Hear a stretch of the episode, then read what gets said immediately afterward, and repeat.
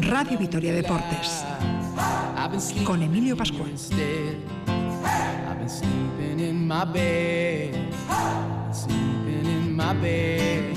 Hola, ¿qué tal? Saludos amigos, bienvenidos al tiempo del deporte en la sintonía de Radio Vitoria hasta las 8 de la tarde. Radio Vitoria Deportes, tres puntos y a casa. Bueno, cerramos este domingo 26 eh, la temporada radiofónica y lógicamente lo vamos a hacer como siempre con los mejores protagonistas. Hemos hablado con Manu García, que a esta hora de la tarde en Letonia juega con su equipo el Aris de Limasol, un partido de pretemporada. Le vamos a escuchar y vamos a conocer sus valoraciones con respecto a lo que ha sido la temporada del Deportivo La Vez, el descenso y sus sensaciones post partido. Nos visita Eduardo Martínez, en director del Ironman Vitoria Gasteiz, la prueba deportiva que más impacto genera en Araba. La cita el 10 de julio. Despedimos hoy a Amador Granados, que esta temporada ha dejado el deporte de alta competición. Cuatro Juegos Paralímpicos y una medalla de bronce, once mundiales con 11 medallas, una de oro. Impresionante su trayectoria. Cerramos el homenaje a Alberto Zerain, al que perdimos hace cinco años en el Arista Maceno del Nanga Parbat. Estaremos pendientes eh, y, lógicamente, recapitularemos lo acontecido en el Campeonato de España de Ciclismo con la gran victoria conseguida ayer por Joseba López en la prueba ruta sub-23, el viernes con la plata de Oyer Lazcano, mientras que hoy en profesionales el triunfo ha correspondido a Carlos Rodríguez. Por supuesto que sí, toda la actualidad deportiva del fin de semana y todo aquello que vaya aconteciendo desde ahora hasta las 8, aquí en directo en la sintonía deportiva de Radio Vitoria con Norberto Rodríguez en la realización técnica. Les habla Emilio Pascual. En nombre de todo el equipo de deportes, 6 y 7 minutos, comenzamos.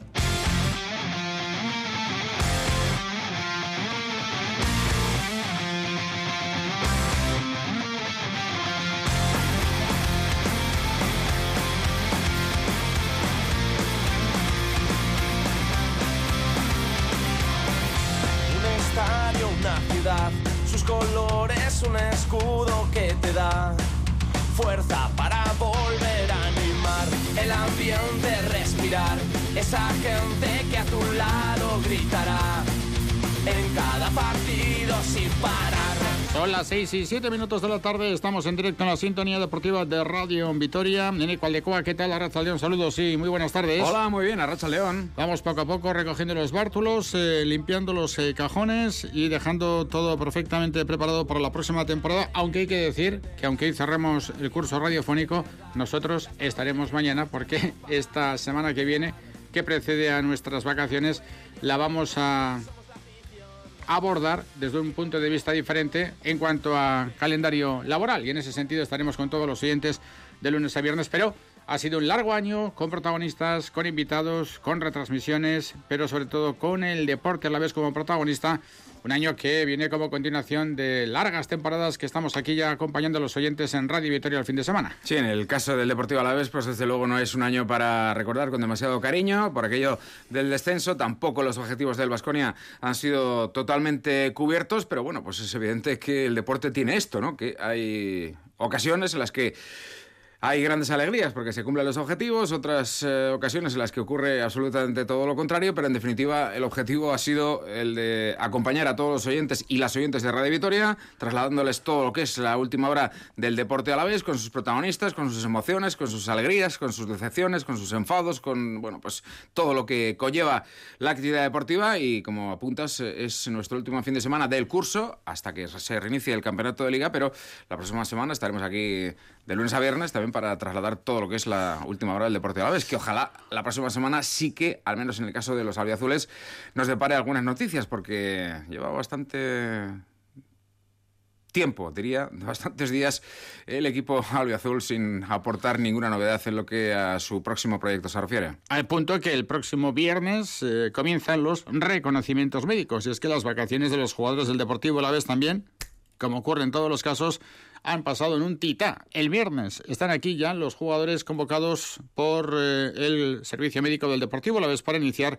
los reconocimientos médicos. Eh, lógicamente vendrán los que ahora mismo tienen contrato con el conjunto albiazul, lo cual no quiere decir que sean los mismos que arranquen el campeonato ya por el mes de agosto, el fin de semana de 12 y 13 del mes. Eh, octavo del calendario. Enseguida estamos con Manu García, pero antes hacemos un eh, pequeño resumen de toda la actividad deportiva que este domingo nos viene ofreciendo y que en general en cuanto al fin de semana viene capitalizada por el ciclismo y además por el excelente resultado conseguido por los ciclistas a la vez. Sí, hoy se ha cerrado ese Campeonato de España de Ciclismo en sus diferentes modalidades y en sus diferentes eh, distancias. En Mallorca se ha cerrado con la prueba para profesionales y élites eh, masculina. La victoria ha sido para Carlos Rodríguez, el joven corredor granadino de 21 años, eh, con el mayor de Ineos que se ha proclamado campeón de España. En el podio a Rodríguez le han acompañado Jesús Herrada y Alex Aramburu, el mejor de los alaveses. En línea de meta ha sido Jonah Verasturi y finalmente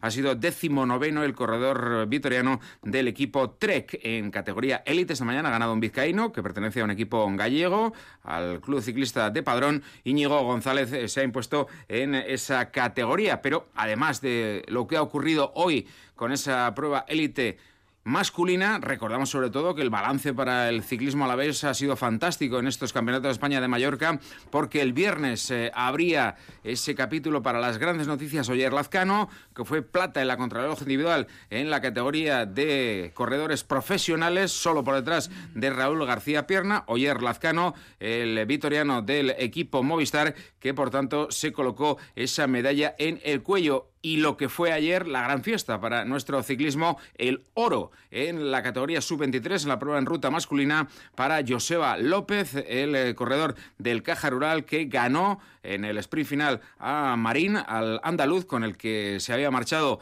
en eh, cabeza. El sprint para Joseba López, oro para él mientras que su compañero Julen Arriola Bengoa fue finalmente decimosexto en la línea de llegada. Bien es cierto que Julen Arriola Bengoa, el derecho, tuvo bastante protagonismo a la hora de facilitar la fuga de su compañero de selección y de equipo, Joseba López. Además de esto, bueno, pues destacamos, por ejemplo, que la contrarreloj individual femenina, la alavesa, la de Guino Lourdes Ollarvide, fue sexta, que la contrarreloj individual masculina en categoría sub-23 fue octavo Javi Ibáñez, también con un buen eh, papel. Y además de todo esto, bueno, pues eh, más allá del ciclismo, recordamos que en un momento comienza en Ceanuri un partido de cuartos de final torneo de San Fermín entre Urrutico Echea segundo y Peña. Lo contaremos eh, aquí en directo, al menos el resultado, que ahora mismo el jugador del Deportivo Alavés, Tomás Méndez, está jugando con la selección española sub-18 el partido inaugural de los Juegos del Mediterráneo en eh, ese torneo eh, que se está disputando en Argelia. Hoy Tomás Méndez y sus compañeros se enfrentan a la selección de Túnez y que esta mañana se ha disputado también el campeonato de Álava de Padel con victoria en primera masculina para Alex Garayo y Adrián Crespo y en primera femenina la victoria para Adriana Barrena y Amaya Arteta. Perfecto, es el resumen polideportivo de un fin de semana que vamos a arrancar en cuanto a nuestro programa vespertino con el gran protagonista con el que hemos hablado porque ahora mismo tiene partido amistoso, un encuentro que él enfrenta en Riga al conjunto letón de pretemporada. Y es que Manu García afronta su segunda pretemporada con el Aris de Limasol de la Liga de Chipre. Este año su equipo ha terminado cuarto en la clasificación y va a jugar fase previa de la Conference League. Manu García, que no necesita presentación. Noveno jugador con más partidos en primera división con el Deportivo Laves, 144. Segundo jugador con más partidos en primera con el Deportivo Alavés. En total no solamente en primera, sino en todas las categorías, 153, solamente por detrás de Pablo. Máximo goleador vitoriano por delante de Pablo, por muy poco, por décimas. Nueve temporadas en el Deportivo, a la vez con 308 partidos, y así podríamos eh, seguir con infinidad de datos. Nos hemos ido a Lituania, a Letonia, mejor dicho, en Riga. Se encuentra Manu García, a esta hora está disputando, eh, disputando un encuentro de pretemporada y por eso hemos grabado con él la siguiente conversación. Manu García, ¿qué tal, Arrachaldeón? Buenas tardes. Arrachaldeón, muy buenas tardes. Decimos que estamos en Letonia, en Riga, porque no nos hemos confundido. La pretemporada del Aris de Limasol, lógicamente, está enfocada al arranque de la competición en Chipre, pero en este momento os encontréis en Letonia. Sí, eso es. Eh, a ver, la verdad que las condiciones ahora en Chipre hace muchísimo calor, entonces te obliga a entrenar muy pronto y, muy tarde, si quieres doblar sesión, y nos han traído aquí a, Letonia, donde, donde la verdad que está, está muy bien todo, tanto el clima como los campos, todo está perfecto y vamos a estar aquí pues más o menos dos semanitas. Bueno, al punto estáis en pretemporada que tenéis partido esta tarde frente a un equipo de Riga. Sí, sí, hemos empezado antes porque con, con esto de las previas de, de, la conference, que al final sí que nos, nos, logramos clasificar el último partido, pues digamos que todo se ha adelantado dos semanas. Si no, al final el calendario ahí en Chipre es más o menos el mismo que, que en España y hubieran los equipos normalmente van a empezar pues primeros de julio también. O sea que jugáis fase previa de la Conference League y tenéis el compromiso ya a mediados de, julio, el día 21, ¿no? Tenéis eh, contra un equipo de Azerbaiyán. Eso es, nos ha tocado un equipo de Azerbaiyán, eh, jugamos el 21 en, en Larnaca, en Chipre, y luego la vuelta el, día 28. Tendríamos que pasar dos previas, esta eliminatoria y una más, para poder entrar en, en la fase de grupos. Entonces, bueno, a ver, ya, ya solo entrar para el club era un éxito muy grande y, y, para los equipos en Chipre, bueno, pues estos últimos años más o menos la mitad se han ido consolidando en, en las fases de grupos y la otra mitad ha sido eliminada. Creo que se depende mucho de, del sorteo. Teóricamente en esta primera ronda hemos tenido un poco de suerte, somos equipos creo que similares y, a ver si, si, podemos pasar. Bueno, el Aris hay que decir que no tiene mucha experiencia en competiciones europeas. Eh, la Conference League es una competición de nuevo cuño. Aquí este año ha habido pelea hasta el final por conseguir esa octava, séptima plaza que llevaba a esta competición. Así que para vosotros, en ese sentido, pues no sé, una nueva experiencia y un puntazo, ¿no? Poder intentar pelear la clasificación. Sí, a ver, es la primera vez en la historia de Aris que, que entra en, en competición europea eh, si llega a ser antes de la creación de esta conference, hubiéramos ido a, Europa League.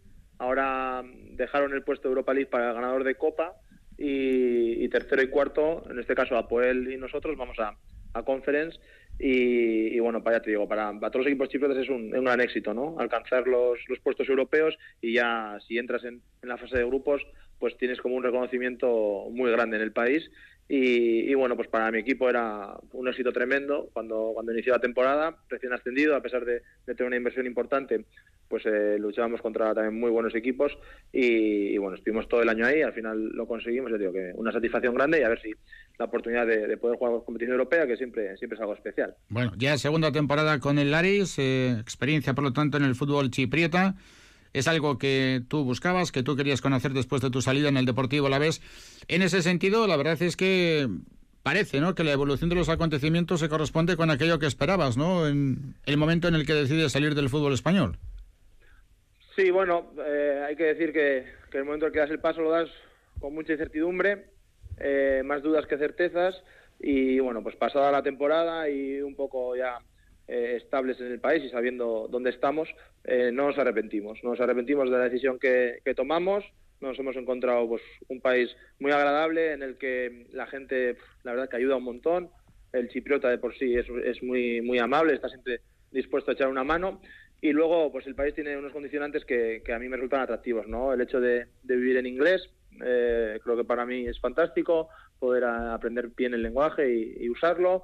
Eh, la competición es atractiva, la competición está muy bien en cuanto a nivel, tiene buenos futbolistas que a nivel individual tienen, la verdad, que mucho nivel, hay más carencias a nivel grupal, vamos a decir, y, sobre todo un poco de, cultura futbolística y en el día a día. Pero lo que es la, competición, la verdad que la disfruto, es exigente y si no estás al 100% no, no rindes.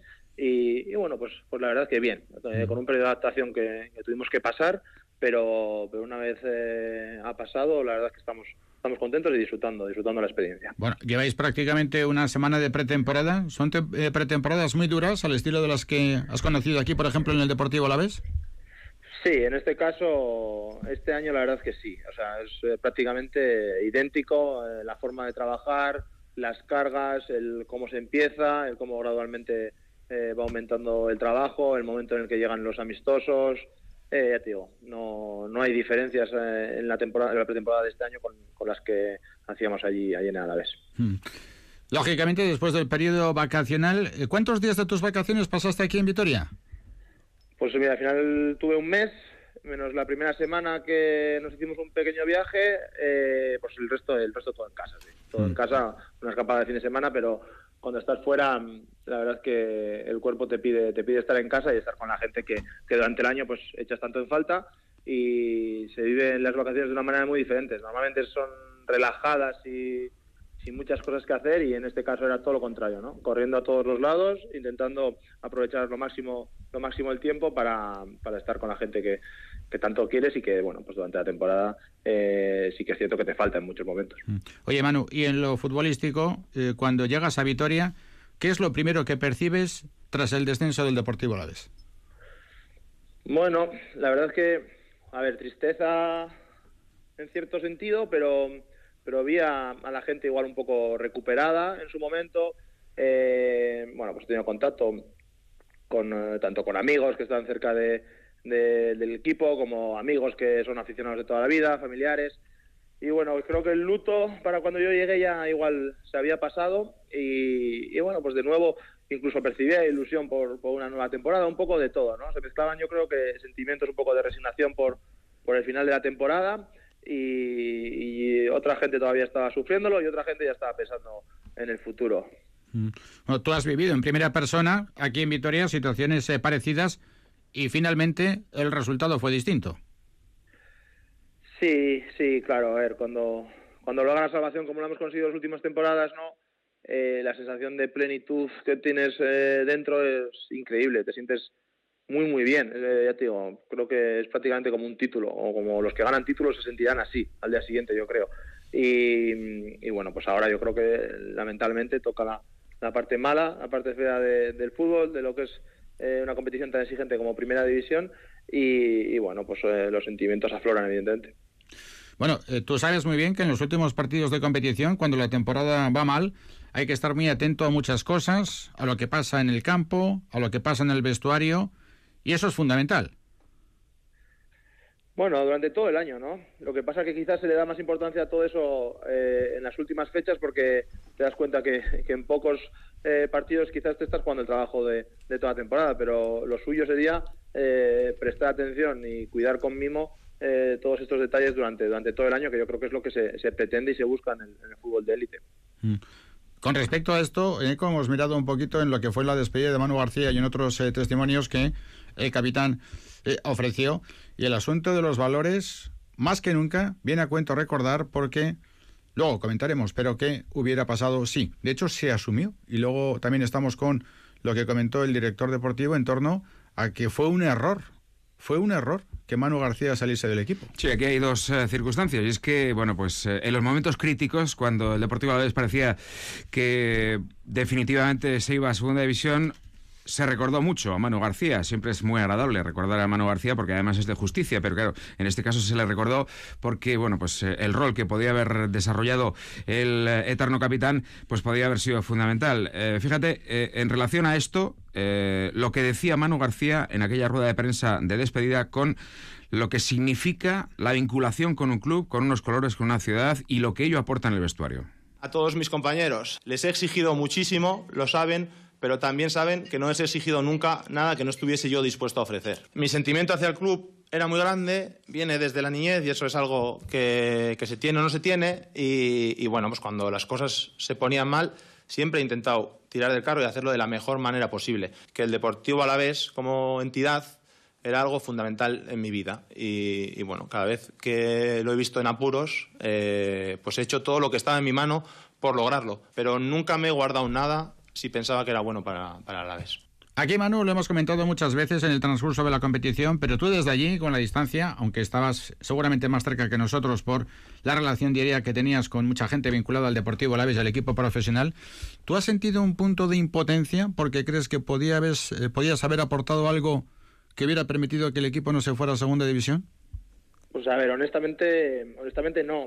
Eh, cuando ya pasó la situación y, bueno, asumes que, ya es una etapa que ha finalizado y que bueno, te toca dar un, paso a un lado y, que otros eh, pues tomarán tu, testigo, la verdad que pues lo di viendo cómo me iba a sentir, ¿no? Y llegó el primer partido de, la temporada de Alavés y me senté a verlo en la tele y la verdad que, joder, pues eh, disfrutaba, disfrutaba de mi disfruta, disfrutaba del ambiente, disfrutaba de ver eh, gente en las gradas, y, me apetecía ver a la vez, me apetecía verle ganar, competir.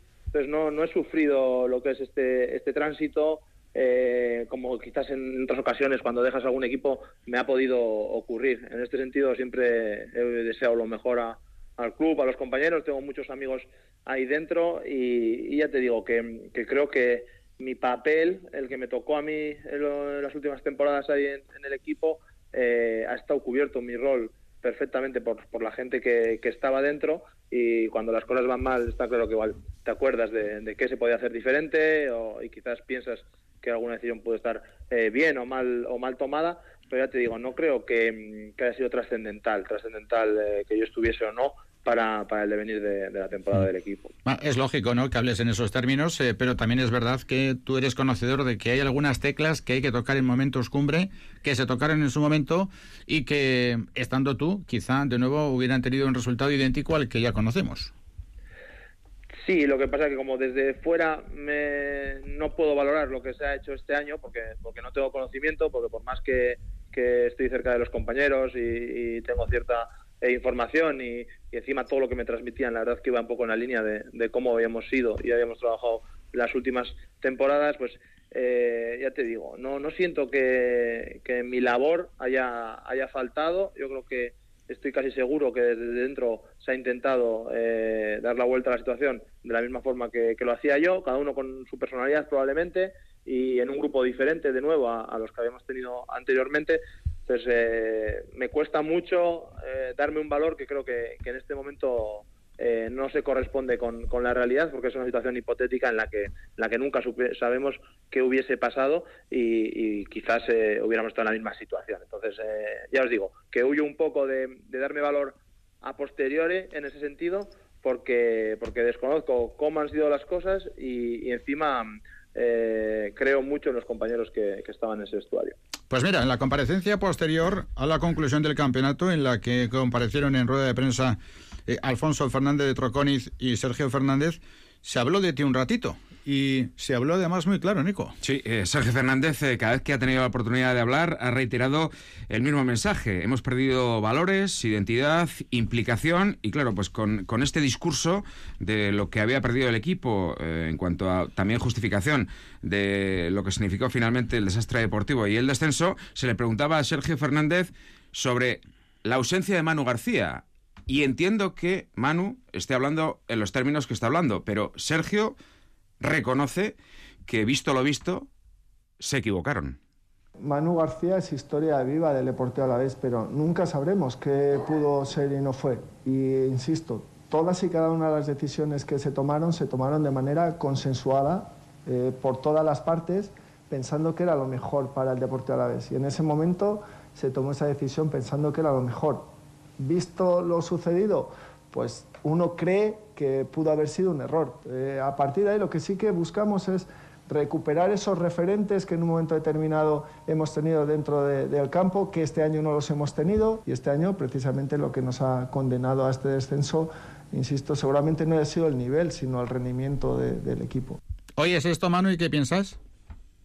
Bueno, pues eh, solo puedo agradecerle las palabras y que me dé el valor que me, que me está dando. Eh, al final, yo sé que no fue una decisión fácil. Al final, yo después de, esa rueda de prensa he tenido alguna conversación con Sergio eh, a nivel informal y bueno, yo sé que no, no fue una decisión fácil y, bueno, pues ya está. Quiero decir que estoy seguro de que en su momento si tomaron esas decisiones porque consideraron que era, que era mejor para el equipo, pues bueno, si, si ahora consideran que quizás hubiesen equivocado, pues seguro que lo tendrán en cuenta para una situación posterior y aprenderán para, para lo siguiente. Ya te digo que no le doy, no le doy muchas vueltas. ¿eh? Eh, era un momento que, que, tendría que llegar tarde o temprano de manera natural. Eh, tocó así, nos tocó, lo vivimos como, como estábamos preparados para vivirlo y, ya está. Mis palabras solo pueden ser de agradecimiento a, a la gente que tantos, durante tantos años tuvo confianza en mí y por los que me, sentí tan valorado, la verdad. No sé si a ti te, te, explicó lo que significa decisión consensuada, si se corresponde únicamente con staff técnico, es decir, entrenador y dirección deportiva, o staff técnico y staff directivo. No, a ver, yo creo que todas las, todas las eh, partes involucradas en, el club, ¿no? Dentro de un club hay una visión global. Eh, bueno, tampoco soy yo encima quien, quien pueda decir cómo, cómo funciona el Deportivo a la vez, pero era una decisión que, bueno, que muy meditada por todos los estamentos del club y al final entiendo que los que los que tuvieron responsabilidad pues eh, echaron aspectos positivos, aspectos negativos y, pensaron que era que era el momento adecuado. Ya digo que no le he dado muchas vueltas, así eh, tocaba en ese momento no tocaba, si era justo o no era injusto. Eh, simplemente llegó como llegó, era un momento que, que, quizás sí que yo no me lo esperaba y por eso para mí a nivel personal fue un poco más difícil de digerir las primeras semanas, pero, pero no tengo nada en contra de, que se tome esa decisión porque entiendo que en el fútbol eh, hay que tomar decisiones como estas continuamente y a veces es es muy difícil eh, valorar eh, en, qué, en qué lugar dejar caer la decisión, porque hay veces que, bueno, pues son decisiones importantes. ¿no? Hmm. Hablando de decisiones, eh, lo que es evidente es que si vas a tres técnicos por temporada es muy complicado que finalmente no acabes en el pozo.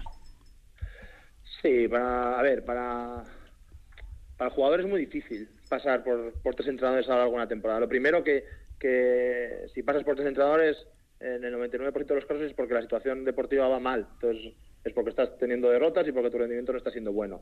Y lo segundo, que siempre lo he dicho yo, eh, cada vez que hay un cambio técnico, es que la vinculación emocional y personal que tenemos los jugadores con, los entrenadores es muy grande. Eh, juegues más o juegues menos, eh, tenemos una vinculación diaria en la que al final buscamos el mismo objetivo, en la que ellos cuidan de nosotros, en la que ellos tienen mucha dedicación y el jugador ve cómo ellos tienen esa dedicación y ya te digo que en el 80-90% de los casos de los jugadores eh, el cambio de entrenador es un cambio traumático. Eso a nivel emocional. Y luego tienes que, dar paso pues a, niveles más tácticos, eh, más de día a día, etcétera, etcétera, que al final pues eh, se producen cambios de dinámicas y a veces dan cambios de resultado positivo y a veces y a veces no, pero para el futbolista y creo que para, para el club evidentemente lo mejor es tener una estabilidad con, con un cuerpo técnico, que, que sepa la idea del club, que vaya de la mano del club y que tenga tiempo para trabajar, que con tiempo es cuando salen los resultados, lo que pasa que el mundo del fútbol, pues eh, lamentablemente eh, los resultados en el corto plazo están marcando mucho eh, la vida de, los entrenadores y, así es difícil que, que, los proyectos pues tengan cierta estabilidad. Hemos hablado muchas veces de estabilidad, como acabas de comentar, y de referentes dentro del vestuario. Manu García indudablemente fue uno y muy importante. Y en este equipo de la pasada temporada había varios que parece complicado que puedan estar el próximo ejercicio. Uno de ellos, por ejemplo, es eh, Martín, al que también Manu se refirió cuando se marchó. Sí, acaba de decir Manu que eh, después de lo que significó su salida, la decisión que tomó el, club, según Sergio Fernández, consensuada, y la asunción ahora por parte del director deportivo de que pudieron equivocarse, en futuras decisiones más o menos similares tendrían en cuenta esta circunstancia. Y bueno, pues, eh, pues habrá que verlo, porque en el caso de Martín Aguirre Gaviria, ahora mismo creo que el jugador tiene perfectamente asumido que no va a continuar en el Deportivo a la vez. Cuando se marchaba Manu, dijo esto de Martín.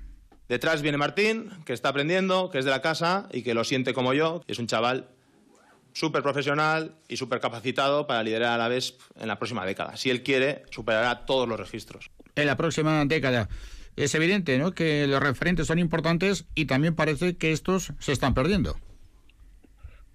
Bueno, eh, es que al final es lo que, lo que bueno, dije en su día, ¿no? Eh, el hecho de, ser de Gasteiz, de haber mamado Rosa desde niño, te da una unión al club y una vinculación que, es muy difícil o creo que imposible conseguir si, si estás jugando en un club que, no es el club de tu vida. Y, bueno, pues eh, a pesar de que tenemos ejemplos, pues para mí clarísimos de, de, amor al Deportivo Alavés, pues en forma de Fernando y Lagu, ¿no? Para mí los, los más cercanos, aunque no los únicos, que son capaces de sufrir a la vez como, como si hubiesen nacido en Vitoria, eh, pues tener gente de casa es un plus y yo le doy un valor grande. Bueno, tú como observador ahora mismo, como amigo, como seguidor del Deportivo Alavés y un poco como también padre deportivo de Martín en ese vestuario, que no en su carrera deportiva, pero sí en ese vestuario. Eh, ¿Cómo ves el tema de Martín? Bueno, pues con dudas, intentando, estoy cerca de él, intentando aconsejarle lo que creo que es mejor para él. Tengo una amistad, eh, pues bueno, muy fuerte, unos lazos muy fuertes que me unen a él y me van a unir para siempre. Y, bueno, pues viviendo también un poco con, perspectiva y la incertidumbre de su futuro que realmente a mí me gustaría que, siguiese ligada eh, con el Deportivo Alavés, porque como lo que dije lo sigo pensando. Creo que tiene condiciones para, para tirarse una tirada de años en el, en el Deportivo Alavés, para ser un gran referente para los chavales de Vitoria y, creo que tiene unas, unas características futbolísticas que, que hay que valorarlas. Eh, entiendo que el rendimiento de un futbolista joven como él, que irrumpe en el primer equipo en una situación complicada y con un nivel extraordinario, eh, pueda pasar por altibajos y, sea irregular, cosa que me parece lógica, pero es que el no dar valor a un campeón de, Europa sub-21 titular haciendo un torneo impresionante en una generación de futbolistas eh, que todos o el 80% estarán jugando en, clubes de, máximo nivel, no darle valor a que uno de esos chavales sea nacido en Vitoria y que lo hayas formado desde, desde infantiles a levines en tu casa, me parece que es tirar piedras contra, contra el propio tejado. el tema es que estamos a 26 de junio. Sí, pero bueno, los plazos ya os digo que no no son muy importantes porque pues en este caso creo que este año el mercado va muy lento, muy lento, lo que yo puedo ver. Eh, y ya os digo, mi experiencia personal es que me dice que, en muchas ocasiones renové avanzado julio, diría. Entonces eh, entiendo que tanto el club como el jugador tengan sus plazos y sus tiempos, eh, que el mercado encima también condicione estas decisiones y ya te digo que permitirme mantenerme un poco a la expectativa para, para dar una, una valoración de, de sobre esta decisión que todavía no está tomada, ¿no? Yo creo, o por lo menos no es pública. Vamos a ver, si la decisión eh, no siendo pública está tomada en el sentido de continuidad, sería una situación importante también para el propio fútbol base del Deportivo la vez y para una referencia que debe ser para los que vienen por detrás en el caso de Martín Aguirre Gaviria. Se ha referido Manu hace unos minutos al tema del lago y al tema de Pache. Sí, estamos hablando de referentes. Eh, nuestro interlocutor eh, hoy es un referente de leyenda en el Deportivo Alavés, nueve temporadas, del 12 al 21, dos ascensos, subcampeón de Copa, eh, más de 300 partidos entre Liga y Copa, en Segunda B, en Segunda División, en Primera y en, la competición Copera y en Primera División, pues 144 partidos de Liga con siete goles, bueno, pues avalan, ¿no? Esta circunstancia de que es un referente de leyenda, pero eh, bueno, pues eh, Martín podía serlo en el futuro si es que continúa por eh, estas circunstancias de las que hemos hablado y Pache y Lagu han sido los capitanes esta temporada y por la trayectoria que llevan en el Deportivo a la vez, pues indiscutiblemente también son esos referentes. Y ambos parece ahora mismo que tienen muy complicado continuar en el Deportivo a la vez. Pacheco porque, bueno, pues va a entrar en una operación de venta y La Guardia porque no tiene una oferta de renovación. Sobre estos dos jugadores, Pacheco y La Guardia, decía esto Manu García. Lago Pache llevan tanto tiempo aquí que sienten a la vez tanto como yo, lo sufren como yo y saben la importancia del club en la ciudad y la importancia del club para ellos también es tan grande como la tenían para mí. Y ahora el Alavés goza de salud, hay que cuidarlo, hay que tener mucho cuidado, hay que tomar las decisiones muy pensadas, reflexionadas. El caso, Manu, es que Lago no ha renovado y Pacheco, como decíamos, es muy posible que salga. Bueno, pues a ver, a ver, lo mismo os digo. Eh, gente muy importante en el pasado y presente de, del Alavés, que, que, bueno, pues las decisiones que tengan a su futuro, eh, pues lo que os digo, hay que eh, razonarlas mucho y, y pensar mucho qué es lo mejor para, para el club, desde dentro del club y los jugadores también, evidentemente, tienen tienen su parte de, decisión, que eso no, se puede obviar. Mm. Oye, Manu, en tu trayectoria deportiva en el Alavés, viviste dos ascensos eh, con el equipo, a segunda en la 12-13 y a primera en la 15-16. Objetivamente, esto que vamos a decir es una auténtica obviedad, pero qué difícil es subir. Sí, sí, y una segunda división a un nivel espectacular, probablemente la sexta, la séptima liga a nivel europeo, en cuanto a, a nivel, yo creo. Eh, y bueno, con muchos equipos históricos, con grandes aficiones, con equipos con estructuras de, primera división, eh, igual el 60-70% de, de los equipos, eh, equipos que bajan de, primera, como es el caso de Alavés, con capacidad económica, equipos que han bajado recientemente y no han podido subir, que también tendrán capacidad económica. una segunda división muy atractiva para, para el que lo ve desde, desde fuera, bonita, para jugar también y, competirla, pero muy exigente y muy difícil si, si tu objetivo es eh, el ascenso. Es muy exigente. Muy exigente. Es que, además, eh, de manera también objetiva y por razones eh, absolutamente obvias, el Deportivo a la vez debe partir como uno de los favoritos para pelear por estar ahí en la lucha por el ascenso. Pero es que también la condición de favorito te condiciona. Primero por la predisposición de los rivales, que es que se enfrentan a uno de los gallos de la competición y en segundo lugar por la presión propia. El que fiche este año por el Deportivo Alavés sabe que no viene a pasar aquí la temporada, viene a ganar y a subir. Sí, para lo bueno y para lo malo. Eh, te permite probablemente llegar a futbolistas cuyo objetivo sea ascender también y, que tengan esa exigencia a nivel individual, eh, pero te exige pues, un rendimiento eh, altísimo desde el principio eh, para conseguir un objetivo que, como te digo, es, es muy, muy difícil. Entonces, tiene creo que su parte buena y su parte mala. La cuestión es cómo eres capaz de, de asimilar eh, esa vitola de favorito, eh, esa presión que vas a tener por, porque tienes que ganar muchísimos partidos y, bueno, y luego por el lado bueno también digo que creo que te permite atraer a, futbolistas de, de, mucho nivel y es eh, muy fácil que, los objetivos individuales de, los jugadores liguen con, los objetivos del club. Mm. Bueno, hemos visto en seis años eh, que el nivel es altísimo en el fútbol español, todos lo conocemos y efectivamente lo hemos constatado al final de manera lamentable con el descenso, que para competir debes disimular las debilidades y confeccionar un equipo que no se sienta inferior. Ya en segunda división, Manu, y en tu conocimiento de la categoría, ¿qué puntos fuertes, sobre todo, qué puntos fuertes crees que hay que tener para manejar bien esta categoría?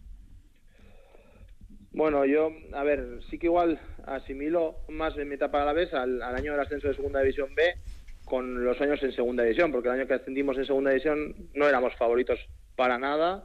Eh, podemos decir que éramos un equipo de, mitad de tabla con aspiraciones de playoff y acabamos siendo campeones ¿no? de la liga. Entonces eh, era muy diferente cómo partía aquel equipo a cómo va a partir el Deportivo a la vez ahora. Eh, bueno, yo la verdad que al final, en cuanto a mi criterio y valoración futbolística, al final es lo de siempre. Creo que un equipo muy, muy serio, que defensivamente sea durísimo, sea durísimo, muy difícil de, de hacerle gol una segunda división en la que es imprescindible que todo el equipo trabaje trabaje muchísimo desde el portero hasta el delantero, eh, con plantilla amplia, que seguro que, que, la tiene el Deportivo a la vez, y creo que luego eh, esa capacidad para atraer buenos futbolistas te permitirá seguramente en, la faceta ofensiva ser eh, pues mucho más dominador de lo que hemos sido en los últimos años y, y tener esa calidad que probablemente marque la diferencia, pero eso puede resultar eh, típico o tópico, pero, pero sí, eh, la faceta defensiva y el, ser competitivo en, lo que son duelos, en lo que es el trabajo grupal como, como equipo, creo que es el, básico y lo que va a hacer que el Deportivo esté arriba. Y luego probablemente la calidad te, te haga ascender. No, y luego mirar la experiencia también de este año, por ejemplo, en segunda división, que ha demostrado efectivamente cómo es la categoría. No sé si recuerdas, pero el Girona en la jornada 12 estaba en descenso y el Eibar y el Tenerife eran dos equipos que estaban como aviones, sobre todo el Eibar, y fíjate lo que les ha ocurrido en la recta final del campeonato. Sí, por lo que te digo, porque al final va a haber seis, siete, ocho equipos con una capacidad probablemente similar a, la nuestra y, con el mismo objetivo, pues lo mismo, cuatro o cinco probablemente, y van a subir tres. Y de esos tres generalmente siempre se cuela alguna sorpresa. Entonces, pues como este año va a pasar que dos de los favoritos no han subido. Eh, entonces, eso habla de la exigencia. Que pensar que se va a subir de calle por ser un recién descendido, pues es, eh, bueno, pues no es, no es real. Y, bueno, hay que tener en cuenta eso también para a lo largo de la temporada gestionar también eh, los momentos que, que, tendrán también, tendrá también el Deportivo eso Situaciones que va a tener que saber gestionar también el propio equipo dentro y fuera de los terrenos de juego. Es Manu García, acaba de cumplir 36 años. Esta temporada pasada ha sido el sexto jugador más utilizado con 23 partidos y 1.577 minutos. La verdad es que físicamente ha respondido, si no, no se podrían justificar estos números, ¿no? Sí, bien, la verdad es que bien. Eh, pues yo te digo, a pesar de, un inicio difícil, porque acostumbrarse a, una nueva cultura futbolística, a un nuevo día a día, eh, eh, fue difícil, fue difícil pero ya te digo que al final, pues eh, bien, tomándole un poco la mano al fútbol chipriota y, disfrutando también de, lo que ofrece y con muchos éxitos en lo deportivo que, eso hace más fácil el, día a día. Así que ya te digo, contento, satisfecho e intentando alargar un poco más eh, esta temporada. ¿Y también te ha tocado ejercer de capitán en alguna ocasión o en ese sentido está un poco más repartido este asunto? A ver, sí, me ha tocado un poco, pero, pero sí que es verdad que muy diferente. Allí me toca más ser ejemplo por, por la experiencia ¿no? y, la edad y, lo que hemos vivido que, que por, por vinculación con, con, el club, evidentemente. Y, y, luego sí que hemos tenido la suerte, la verdad, de tener un grupo bastante bueno, multicultural, eh, 17, 18 nacionalidades, mm. cada uno muy diferente entre sí, pero, pero que la verdad en el día a día conformamos un, un buen grupo, entonces ya te digo que mucho más relajado a lo que me tocó vivir eh, los últimos años en, en, Gasteiz. Manu, de lo poco que bueno pues eh, ha presentado el club en las últimas semanas, además de Salva Sevilla, de Shever y del preparador eh, del equipo de Luis García Plaza, ha sido la campaña de abonados. ¿Has renovado ya el carnet? no sé si renovado, pero está, está domiciliado, o sea, se renovará automáticamente. te, llegará directamente del cargo del banco, ¿no? Sí, por supuesto. Al final, ya os digo, es un sentimiento que, está en casa y que ese no, no se va a perder nunca. Mm. El año pasado hicimos una larga entrevista y eh, hubo muchos eh, capítulos y aspectos que nos llamaron la atención, ¿no? Y que pudimos constatar también de eh, manera clara con respecto a tu bonomía y tu forma de entender la vida y el fútbol, ¿no? En aquel momento, después de la finalización del campeonato y cuando conociste que no seguías, decías, había pasado una semana, diez días y que te seguía doliendo. ¿Ha pasado un año y sigue doliendo? No, no, está asumido, está asumido ya te digo que, mm, que, el momento fue difícil y fue duro, pero, pero con el paso del tiempo, pues bueno, lo vas tomando como, como una situación natural que, que se iba a dar y, bueno, pues sigues avanzando y al final intentando pues aprovechar esta nueva experiencia como una nueva oportunidad para, para aprender en, en, lo personal, también en lo, en lo profesional, al final salir un poco de la zona de confort, salir de, mm, de una liga que conoces a una liga totalmente desconocida, que quizás se tenga una valoración de ella inferior a lo que a lo que es en realidad. Eh, adaptarte a, problemas que, quizás en vez teníamos resueltos y aquí no. Eh, bien, bien. O sea, me ha hecho me ha hecho dar un paso adelante y, mirar el pasado con, con cariño y, sin nada que, reprochar a, nadie, la verdad. Eh, la verdad que en ese sentido mm, estoy muy tranquilo.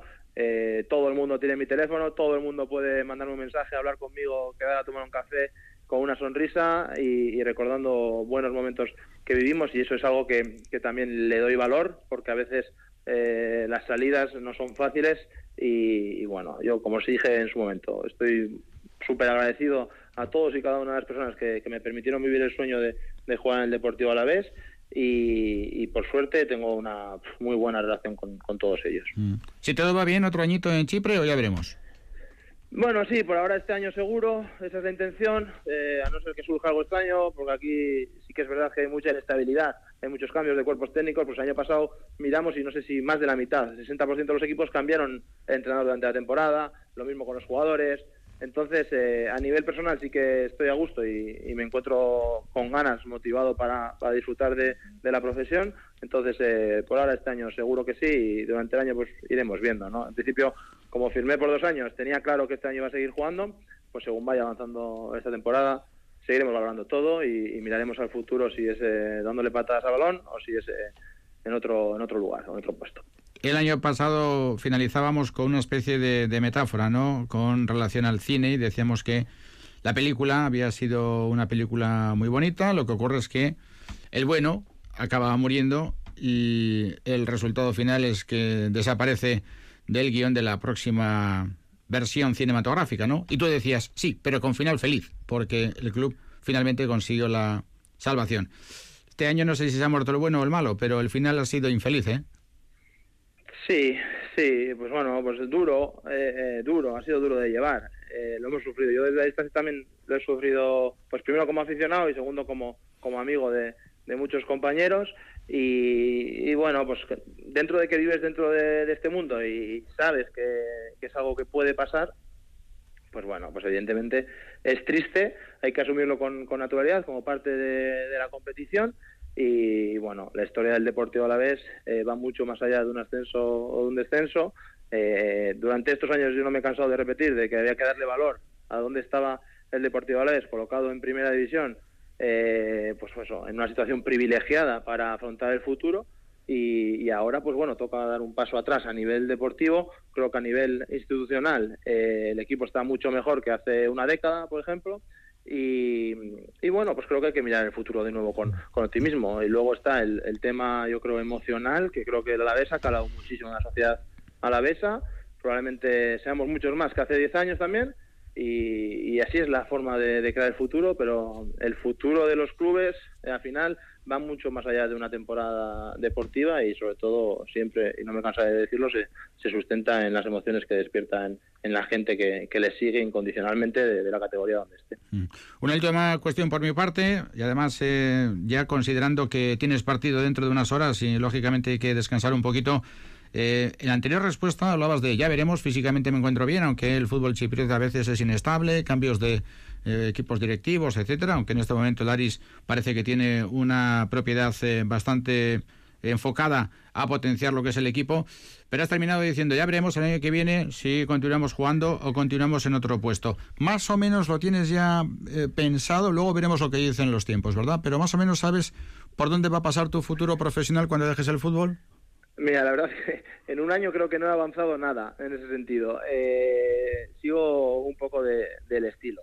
Eh, ahora mismo el cuerpo me pide jugar, sin duda, en el corto plazo, pero soy consciente de que en el medio plazo pues eh, se va a acabar el Manu García futbolista y, sí que tengo claro que me gustaría estar ligado a este mundillo, porque creo que es el que mejor conozco, creo que me he preparado para, para ello y en el que tengo pues, mejores relaciones para, para tener oportunidades. Si bien sigo sin tener clarísimo eh, en qué puesto eh, voy a voy a, trabajar cuando deje de darle patadas al, balón, como siempre os dije, me voy formando alrededor de lo que hay en este mundo y, pretendo estar lo mejor preparado posible para cuando me lleguen diversas oportunidades, valorarlas y decidir qué es lo que me pide el cuerpo. Pero soy incapaz de, decir eh, qué va a pasar después de, de colgar las botas. Manu García, la leyenda, un jugador importante, un hombre que ha marcado una página de oro en la trayectoria del Deportivo La Vez, con el que hemos establecido comunicación hoy, a 26 de junio, a 4 del cierre del mercado, mejor dicho, a 4 de el cierre de los contratos de los jugadores eh, profesionales que tienen el vínculo correspondiente con sus eh, respectivos eh, clubes y en plena pretemporada ya afrontando lo que va a ser el arranque de la Conference League en cuanto a su fase previa. Sigue siendo el mismo, ¿eh? Sí, sí, el mismo. Desde luego, el mensaje lo reconocemos perfectamente de bueno, pues eh, lo que fue su trayectoria larga en el Deportivo a la vez, larga y fructífera y además exitosa. Y bueno, Manu, lo que son las cosas. Eh, estamos hablando contigo, estás en Letonia, juegas en Chipre. La pretemporada, ¿quién te iba a decir que ibas a conocer tanto mundo a estas alturas? Pues sí, así es. Al final. Eh, Recuérdanos, ¿en qué, ¿en qué países juegas pretemporada? Bueno, pues mira, ahora eh, estamos aquí en Letonia, vamos a ir luego a Eslovenia. Eh, teóricamente creo que vamos a jugar amistosos en Austria y en Croacia. Eh, volamos a Hungría, a Budapest y luego teóricamente vamos a Azerbaiyán a jugar la, la previa. Eso por lo menos. Así que, bueno, pues esto también es algo que nos llevamos con, con el fútbol, ¿no? Aparte de conocer a, a muchísima gente, pues poder visitar eh, países, ver otras culturas. Somos unos afortunados y, así me lo, me lo tomo e intento disfrutarlo al máximo. Vamos a ver lo que pasa en la actual temporada y queda cabe que el recuerdo de Manu García va a continuar eh, por lo que ha sido, por lo que es y probablemente por lo que vaya a ser. Manu García, como siempre, un placer, un abrazo enorme, un saludo y buenas tardes. Muy bien, es que el casco, un placer estar un ratillo con vosotros y muchísimas eh, suerte durante toda esta temporada, también para vosotros, para el Deportivo a la vez y que los éxitos nos acompañen. Gracias, eh, Manu. La comunicación que hemos mantenido con el gran capitán del Deportivo la ves ahora en el fútbol chipriota y jugando un partido en Letonia, en eh, Riga. Sus análisis siempre son importantes y casi siempre certeros. De alguna manera todos tenemos margen de error, ¿no? Pero es difícil encontrar un error en las eh, expresiones y en las reflexiones del gran Manu García. Bien, tenemos siete minutos para las siete. Enseguida estamos con el máximo responsable del eh, Ironman de Vitoria Gasteiz, pero noticia importante de la jornada también que procede de Argelia para el karate a la vez con una medalla importantísima. Siguen las medallas, en efecto, este fin de semana para el deporte a la vez. Antes hablábamos de ciclismo, pues bien, eh, se están disputando los Juegos del Mediterráneo en Argelia, en Orán. Hoy ha sido la primera jornada de competición y ya el deporte a la vez aporta una medalla, la que ha conseguido Alba Pinilla, la joven karateca del fitness, 21 eh, años, estudiante de enfermería, pues Alba Pinilla se ha conseguido colocar en el cuello la medalla de bronce en la modalidad de kumite menos de 50 kilos. Ha derrotado en el combate por eh, el metal a la eslovena Havel, eh, lo ha hecho además por Sensu porque ha sido un combate muy, muy disputado. Han empatado a cuatro, pero como Alba había marcado en primer lugar, se ha llevado ya la medalla de bronce y con este metal en los Juegos del Mediterráneo. Alba, la verdad es que cierra por el momento o completa por el momento una temporada de ensueño, porque antes de este bronce en los Juegos del Mediterráneo había sido oro, en el estatal senior, en el sub-21 y en el universitario. Impresionante el recorrido de Alba Pinilla. El pasado fin de semana hablábamos con Jorge Bizuete y con Mireia Bizuete luego de conseguir la medalla de oro en el Campeonato de Europa Junior en menos de 48 kilos en eh, Praga. Y hoy tenemos comunicación directa con Yagoba Bizuete porque es el entrenador de Alba. Yagoba, intentemos absolutamente feliz y contento. ¿Qué tal, Yagoba León? Buenas tardes. Hola, León. Y muchísimas felicidades, ¿eh? Muchas gracias. Vaya racha. Sí, sí, ha sido, está siendo un final de temporada increíble, con, pues bueno, pues con el, oro de Mirella en el europeo y ahora esta medalla en los Juegos del Mediterráneo. Impresionante. Eh, con, esta trayectoria que comentábamos con respecto a Alba Pinilla, lo que viene realizando esta temporada, campeona de España senior, campeona de España sub-21, bronce en eh, los Juegos del Mediterráneo, campeona de España universitaria. ¿Qué más se puede pedir? Sí, no, no, está, está siendo su temporada y está siendo, pues bueno, pues lo cierra ya porque ahora ya terminamos la temporada pues de la mejor manera posible, ¿no? Pues venciendo sus tres campeonatos de España en los que podía y, y ahora pues con esta medalla internacional pues eh, muy contentos, muy contentos porque porque cierra una temporada increíble. No sé si has podido seguir en directo su combate. Sí, sí, hemos podido verlo, lo han podido, nos lo han podido grabar y, hemos podido ver los combates y nada, con mucha emoción, como decíais, eh, ha sido 4 a 4, eh, muy igualado, pero bueno, el, eh, con el sensu, al final que primero marca, pues tiene una pequeña ventaja en caso de empate y en este caso, pues le ha servido para llevarse la medalla. Es increíble la evolución de Alba Pinilla. ¿Dónde está el techo de esta deportista? Bueno, pues es que realmente ha sido lo, que dices, una evolución muy grande y en muy poco tiempo, porque ha explotado en, en dos, tres años. Eh, en las categorías inferiores todavía no conseguía eh, pues sacar esas medallas nacionales y en el momento que ya se ha subido eh, a, a, los podios nacionales, pues ha explotado y en el momento que también ha tenido oportunidad de salir internacional, pues lo, lo, está demostrando. Entonces, pues bueno, creemos que todavía tiene, puede tener eh, un, un, recorrido bastante grande. Una karateca que trabaja muchísimo, que es súper constante y que además ha estado prácticamente toda la vida vinculada al deporte. De hecho, estuvo unos años jugando en la Aurora de fútbol, ¿no? Sí, sí, sí, estuvo pues eh, en los primeros años compaginando el fútbol y el karate y luego ya llegó pues bueno una época en la que ya se decantó solamente por el karate pero lo que dices desde, desde pequeñita practicando diferentes deportes. Bueno ella continúa en Argelia eh, volverá en torno al martes. La temporada está ya en recta final eh, no sé si le queda algún evento importante o se clausura ya. Nada ya con este terminamos la temporada y luego ya pues ahora unas merecidas vacaciones y retomar ya finales de agosto con la pretemporada para pues bueno una nueva temporada. Mm. También Yagoba deberíamos hacer referencia a Alex Ortiz de Zárate que no ha tenido tanta fortuna pero que ha competido muy bien, ¿no? Pues sí, también eh, otra, pues bueno, el estar ahí en los Juegos del Mediterráneo, dos competidores tan jóvenes y, y bueno, pues dos karatecas allá, pues ya es un éxito, ¿no? Y, Alex eh, ha peleado en menos de 60, pues con la mala suerte también que en primera ronda le ha tocado el marroquí, el número 3 del mundo, que es un competidor pues con mucho nivel, pero aún así ha peleado muy bien, eh, le ha planteado muy bien el combate, no ha podido ganar, pero bueno, estamos seguros que, le ha dado mucha, mucha experiencia y mucha moral ¿no? para, para seguir compitiendo a, a, nivel internacional. Pues es una gozada tener la oportunidad de hablar de experiencias tan gratificantes como la consecución de medallas, que estas no son gratuitas, lógicamente vienen como consecuencia de un trabajo impresionante por detrás. El pasado fin de semana con Mireia Bizuete, ahora con Yagoba su tío y a su vez entrenador de Alba Pinilla, que brillantemente ha conseguido el bronce en los Juegos del Mediterráneo en eh, la prueba inaugural prácticamente del torneo en Cúmite, menos de 50 kilos. Yagoba, lo dicho, muchísimas felicidades y no sé si mañana ha pasado, pero hablaremos un día con Alba, ¿te parece? Genial, genial. Un abrazo. Venga, Agur. Gracias. Cerramos con el entrenador de la gran protagonista y antes de ir con eh, Eduardo Martínez, Recordamos que tenemos un encuentro de pelota en juego, campeonato del 4 y medio. Que está muy bonito, por cierto. Se está disputando en el frontón municipal de Cianori y ahora mismo el marcador es Urrutico Echea 18, Peña Segundo 16. Bueno, el 10 de julio Vitoria-Gasteiz y Araba volverá a coger el evento deportivo y social de mayor impacto de todo el territorio. Más de 20.000 pernoctaciones, 2.500 participantes procedentes de 80 países. Segmento de natación en Landa, bicicleta por la llanada y maratón en el centro de la ciudad. Eh, hablamos del Ironman de Vitoria-Gasteiz. Tras la cancelación en 2020 y los cambios de 2021 por la pandemia y la niebla, la franquicia Ironman vuelve a Vitoria-Gasteiz y el director de la prueba es Eduardo Martínez Batiato, que ha tenido la amabilidad de una vez más acercarse al estudio central de Radio Vitoria. Eduardo, ¿qué tal la racha al día? Buenas tardes. A racha de don Emilio, muy bien. y bienvenido a tu casa. Pues muchas gracias, ya sabéis que estoy encantado de venir aquí. Aunque es verdad, seguramente tú que eres muy diplomático no lo vas a decir, pero te recibimos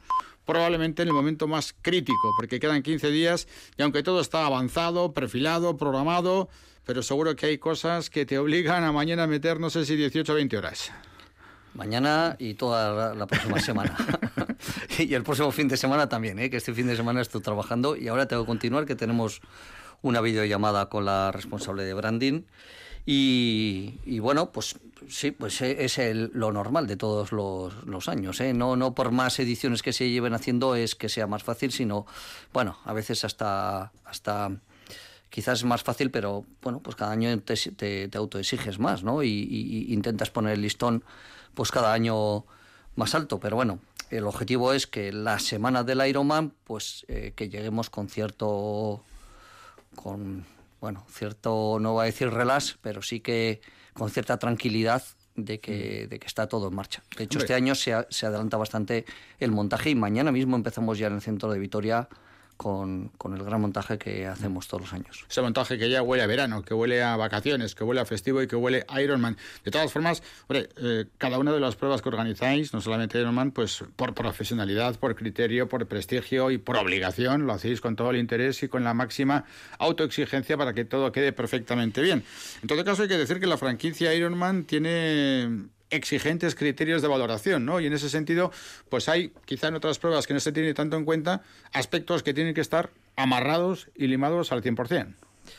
Sí, y además este año en, en Vitoria volvemos a tener, vamos a tener la retransmisión en directo por Facebook Watch, eh, que si no recuerdo mal el año 2019 también, el año 2019 también lo tuvimos y estuvo en torno a 2.400.000 personas eh, diferentes que vieron en directo el Ironman de, de todo el mundo, ¿no? Y entonces, bueno, pues eh, los eh, directivos de Ironman son muy exigentes con que todo esté perfecto, aparte que, por supuesto, pues todos los aspectos de, de seguridad en la natación, bueno, pues eh, es siempre el momento más delicado, más crítico, y, y bueno, pues el estándar de, de, calidad del, del Ironman pues es, es alto y, a eso pues se le suma la autoexigencia que tenemos todo el equipo de Vitoria, que, llevamos 15 años organizando el triatlón en diferentes formatos y que, que poco a poco pues nos hemos ido profesionalizando más, mejorando, eh, aprendiendo y luego pues también al final nos hemos convertido en, en, un espejo para un montón de pruebas, incluido pruebas Ironman. Ahora nos cuentas más cosas eh, con respecto a Ironman, pero eh, hace unos minutos eh, hemos conocido un dato referente a la participación que es ciertamente llamativo y no queremos que se nos pase y creo que como elemento anecdótico, curioso, y alucinante convendría también poner encima de la mesa en este comienzo de la conversación. Va a haber en el Ironman un matrimonio canadiense que tiene el récord de Ironman celebrados, competidos, finalizados y disputados en su trayectoria vital. Cuéntanos. Sí, son las dos personas del mundo, que este además casualmente es un matrimonio, que más Ironman tienen terminados.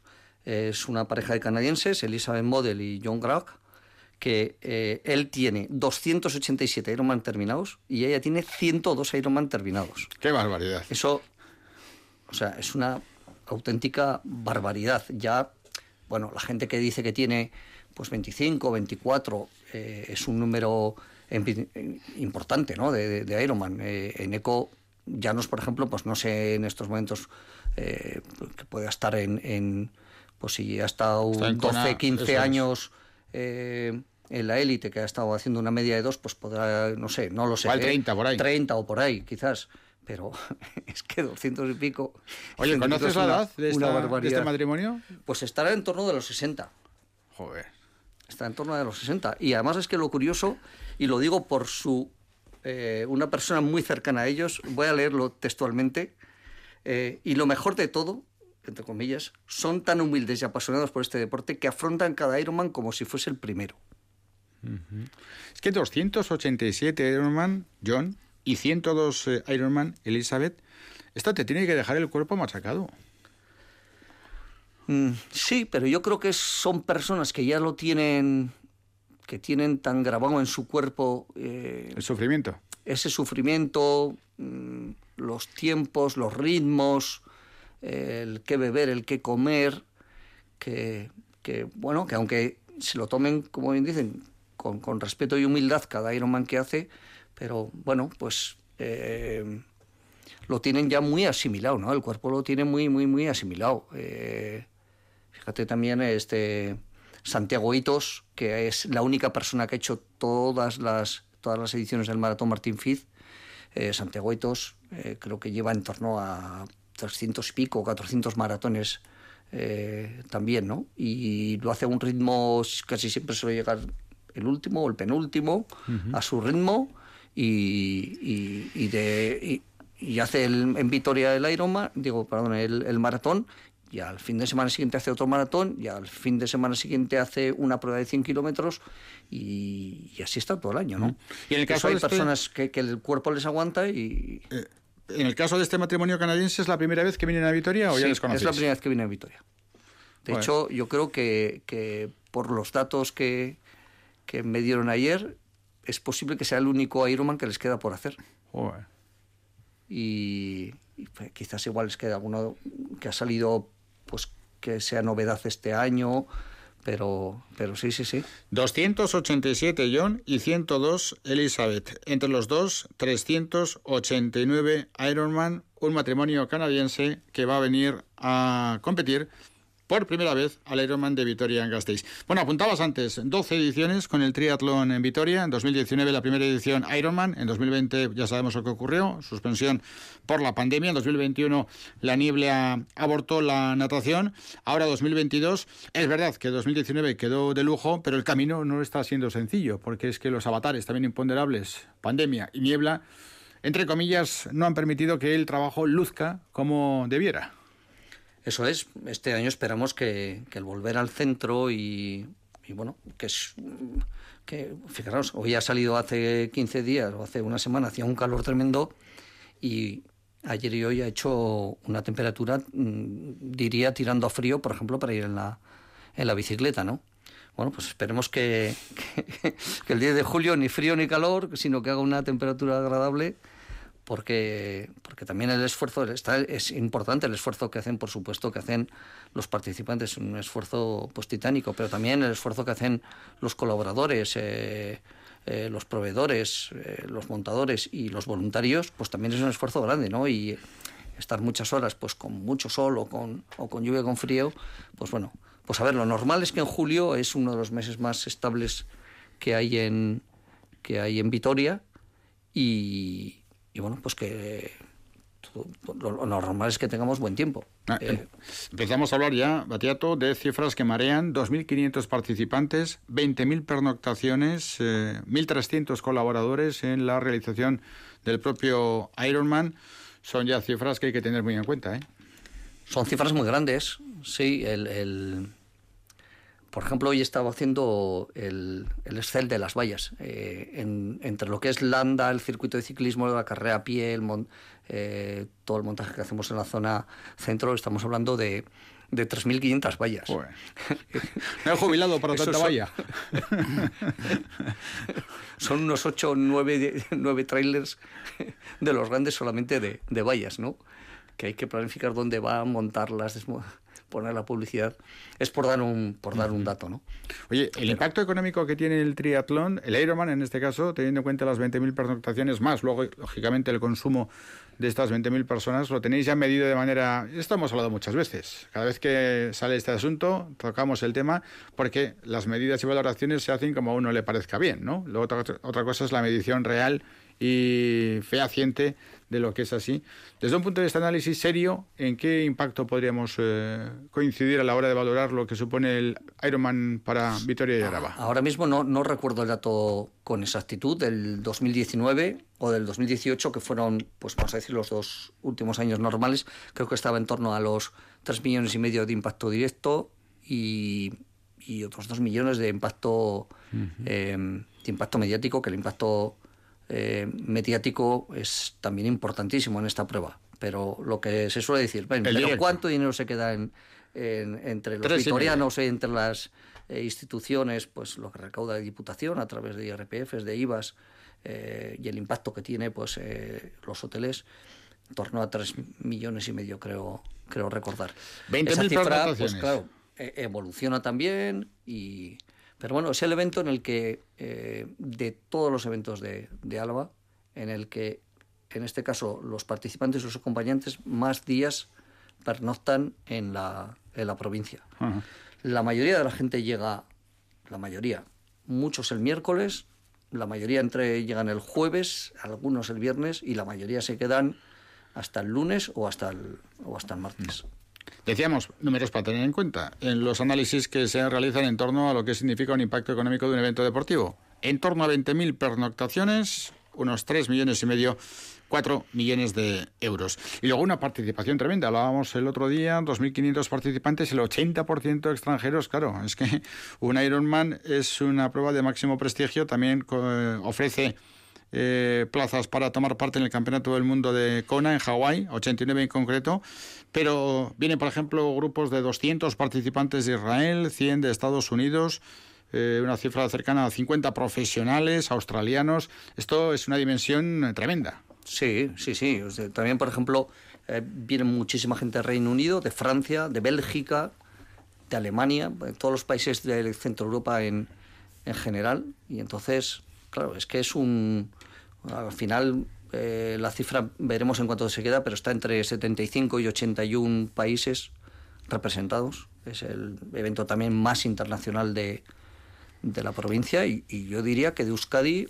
Mm, pues quizás, eh, no sé, junto con la San, Beovia San Sebastián o, algún gran concierto, es el que más representación eh, de países extranjeros tiene, tiene en la comunidad.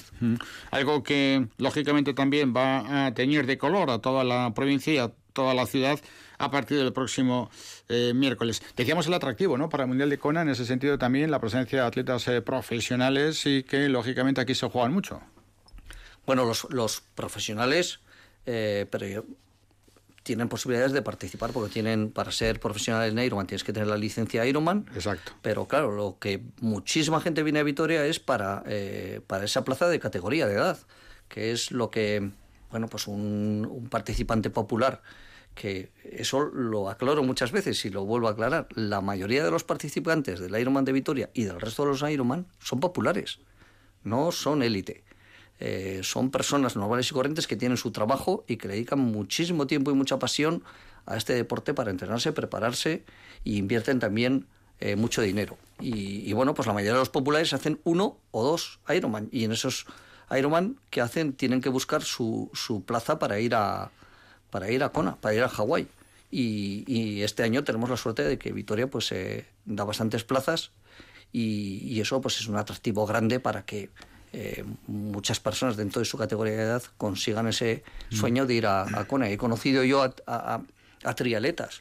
Me acuerdo de Tony Noé, que fue un histórico, un, señor de setenta y tantos años, que muchos años en en Vitoria eh, eh, era el primero en su categoría de edad, pues que el, que el, que el sueño era clasificarse, nunca se había clasificado para Hawái, ¿no? Y, el sueño era clasificarse y lo, lo, lo consiguió. Y, y, entonces, bueno, pues ese es un, para muchísima gente el conseguir esa plaza para ir al Campeonato del Mundo y, que Vitoria tenga pues esa, esa posibilidad pues es un atractivo muy grande aparte de los atractivos que ya tiene de por sí el circuito la ciudad la provincia y, bueno pues la gastronomía no que todos lo sabemos es algo que siempre estamos muy eh, pues eh, yo creo que somos embajadores casi todos los vitorianos a veces no de nuestra y también de algo el otro día lo decía en la presentación oficial no que se cumple este año 10 años del Campeonato del Mundo de Triatlón y de la nominación de Vitoria como Euro Green Capital.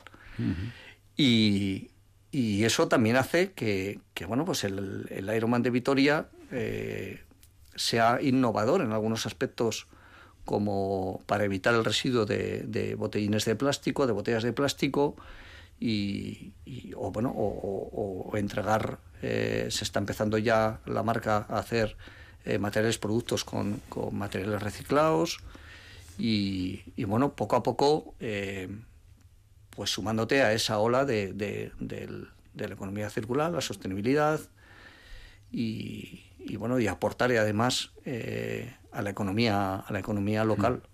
Bueno, la verdad es que con respecto a lo que comentabas en torno a atletas populares, no hay que irse muy lejos. El año pasado David Méndez, nuestro buen amigo, consiguió la plaza para el Mundial de Kona que es un chico que trabaja en Mercedes, creo recordar, o el propio Javi Pérez, que aunque eh, el año pasado tenía licencia profesional, ahora se ha hecho y se ha relajado un poquito este año, como es lógico también para disfrutar de su reciente paternidad, pero también consiguió el pasaporte para el Mundial de Kona. Bueno, si hablamos de los segmentos, eh, Eduardo, pues la verdad es que yo creo que todo el mundo lo conoce, natación en el pantano, todos los, iba a decir, pendientes de la niebla, con esos 3,8 kilómetros de natación, esperemos que respete el tiempo. Ciclismo, con 180 kilómetros por la llanada, conocido por todos con alguna que otra modificación, y la maratón, que yo creo que es el hecho diferencial en el centro de Vitoria, que es algo que meta y mete el Ironman en el corazón de la ciudad.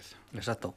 Este año la, lo que es la natación ha sufrido un ligero eh, cambio en el diseño del, del, sector, del segmento de la natación, en el cual cambiamos un poquito y nos acercamos más al Club Náutico Vitoria, pero prácticamente es muy parecido al, 2019. La bicicleta sí que cambia respecto al, al 2019 y hacemos el, algo parecido a lo que hicimos el año, el año pasado, el 2021 eh, que entramos a Junguito Lubiano, pero no hacemos ese giro de 180 grados para volver a la, a la antigua Nacional 1, sino que continuamos por la carretera del Mantanos, pasamos por encima de, de Zurbano y, y entramos a Zurbano por la parte de atrás y así evitamos unir y volver en una carretera estrecha. Y luego, claro, pues volvemos a retomar pues la entrada desde la zona del Bues Arena al centro de la ciudad por, pues por la calle Francia, por Portal de, de, de Portal de Villarreal, calle Francia o la Gibel, donde está la, transición 2, volvemos a hacer a tener la transición disociada, es decir, en la calle La Gibel eh, los voluntarios recogen la bicicleta al participante, el participante continúa corriendo hasta dentro de la Plaza de los Fueros, donde está la transición 2-2, eh, que la denominamos, donde ya hace ese cambio del, del ciclismo a la carrera pies, ya donde de verdad se pone pues la gorra, sus geles, las zapatillas y ya desde la propia plaza que se, se construye una rampa eh, desde, desde abajo para salir justo arriba a, a, postas, ahí es ya donde se inicia la, la carrera a pie con, con, el circuito, prácticamente el mismo circuito del, del 2019 con una también con un pequeño cambio, que antes eh, se cruzaba la Plaza España, se salía por Lendakari Aguirre y se iba a postas donde correos a hacer el giro 180 grados y ahora el giro 180 grados lo hacemos dentro de la propia dentro de la propia plaza. Pero bueno, pues en la plaza estarán eh, los graderíos, como tuvimos en la, en la, edición, la última edición del 2019, la pantalla gigante, el equipo de megafonía, luces, etcétera y, luego, bueno, pues a partir de ahí, pues ese...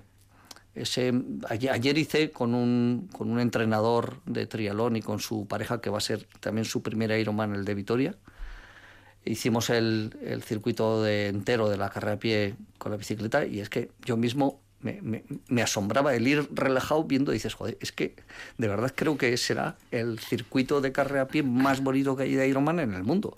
Porque es que desde que se sale en, Fueros, Fueros, Postas, Virgen Blanca, Plaza España, la calle Herrería, hasta la Torre de Doña Chanda, por volver por Sierra de Cruz, pasas por el Palacio de la Diputación, Vicente Guaycochea, son tocalles bonitas, sales a la Catedral Nueva, la calle Prado, otra vez Postas, Dato, eh, General Álava, cruzar la Florida por delante del kiosco, Paseo Fray Francisco, ir hasta el, ir hasta, hasta el Prado, eh, hacer la vuelta entera del, del Prado, volver otra vez por, por tus propios pasos por Fray Francisco para ir hacia Nievescano, toda la zona de las universidades.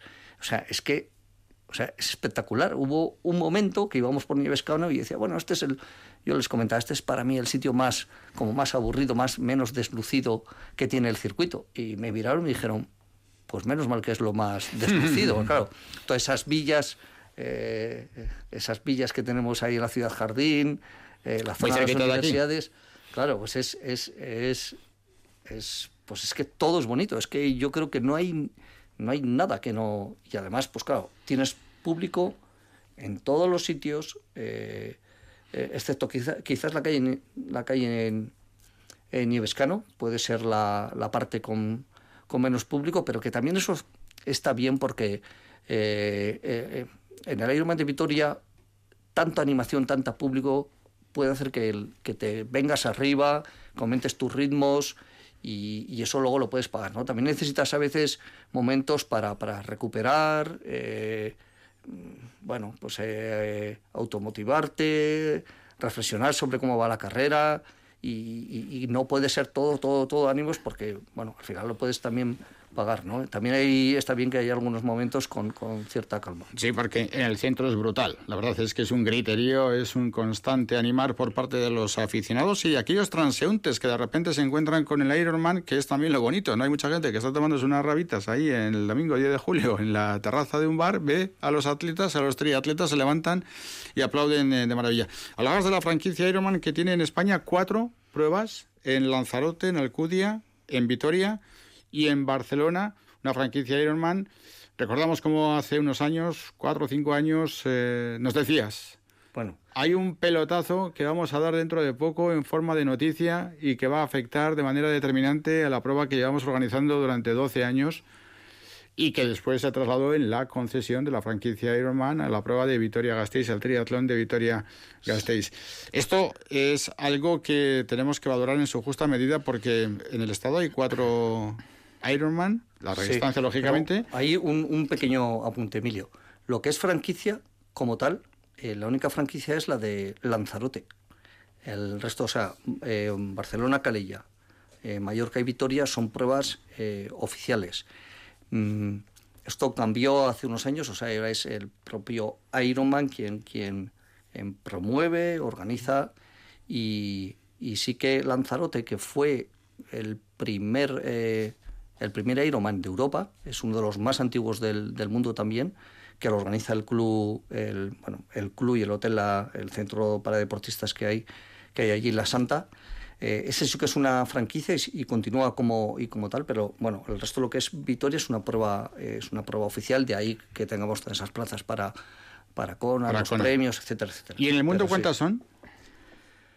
Pues como, como franquicias lo, lo, desconozco. No, no, no sé si, pues si estará en torno a 10 o 12. Antes sí que era un, formato más, más habitual, pero... O sea, no, más de... en todo el mundo no hay más de 10... No, pruebas, pruebas oficiales Ironman, en distancia Ironman son 40. Ah, 40, eso. 40. Sí, sí, sí. De, esas que sean franquicia, mm, no, no lo sé. hay 40 pruebas oficiales en el mundo y una de ellas es en Vitoria. En Vitoria, exactamente.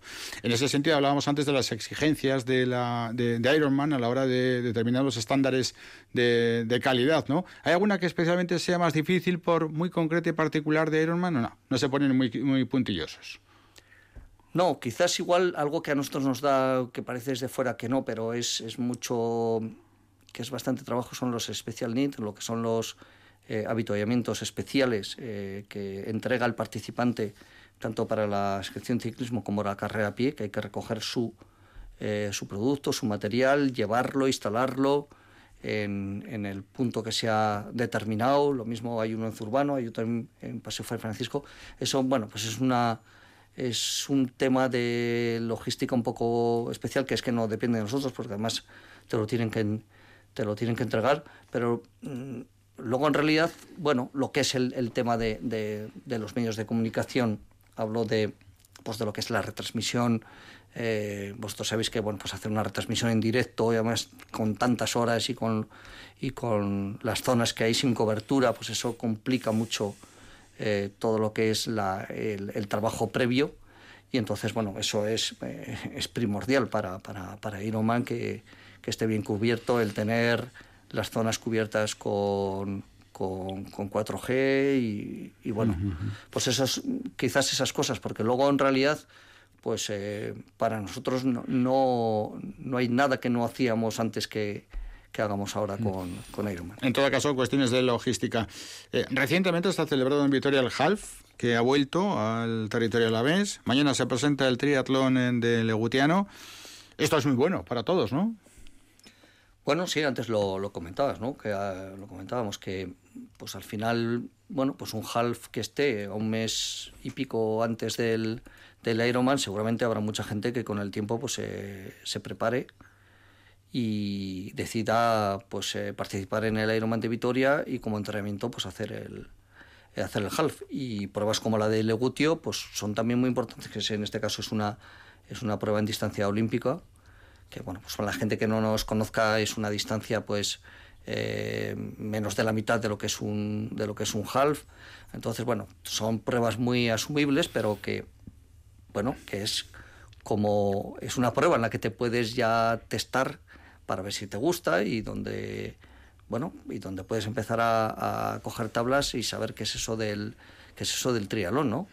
Por lo tanto, pues, pues bueno, es importante que el Vitoria y Álava siempre han sido una referencia desde hace 35 años en el mundo del, del triatlón y, y, bueno, pues está bien. Todavía yo creo que hay posibilidades de, de hacer más pruebas de, en torno al triatlón en diferentes distancias y en diferentes sitios. Y además hay una retroalimentación, porque el que hace el half, pues si se ve bien, quizá el año que viene esté en el Ironman o el que hace el Olímpico, pues ¿por qué no? Puede pretender realizar un eh, half. No sé si el 11, porque el 11 está todo muy fresco, pero el 12 de julio, ¿qué va a hacer el director del Ironman Vitoria Gasteiz?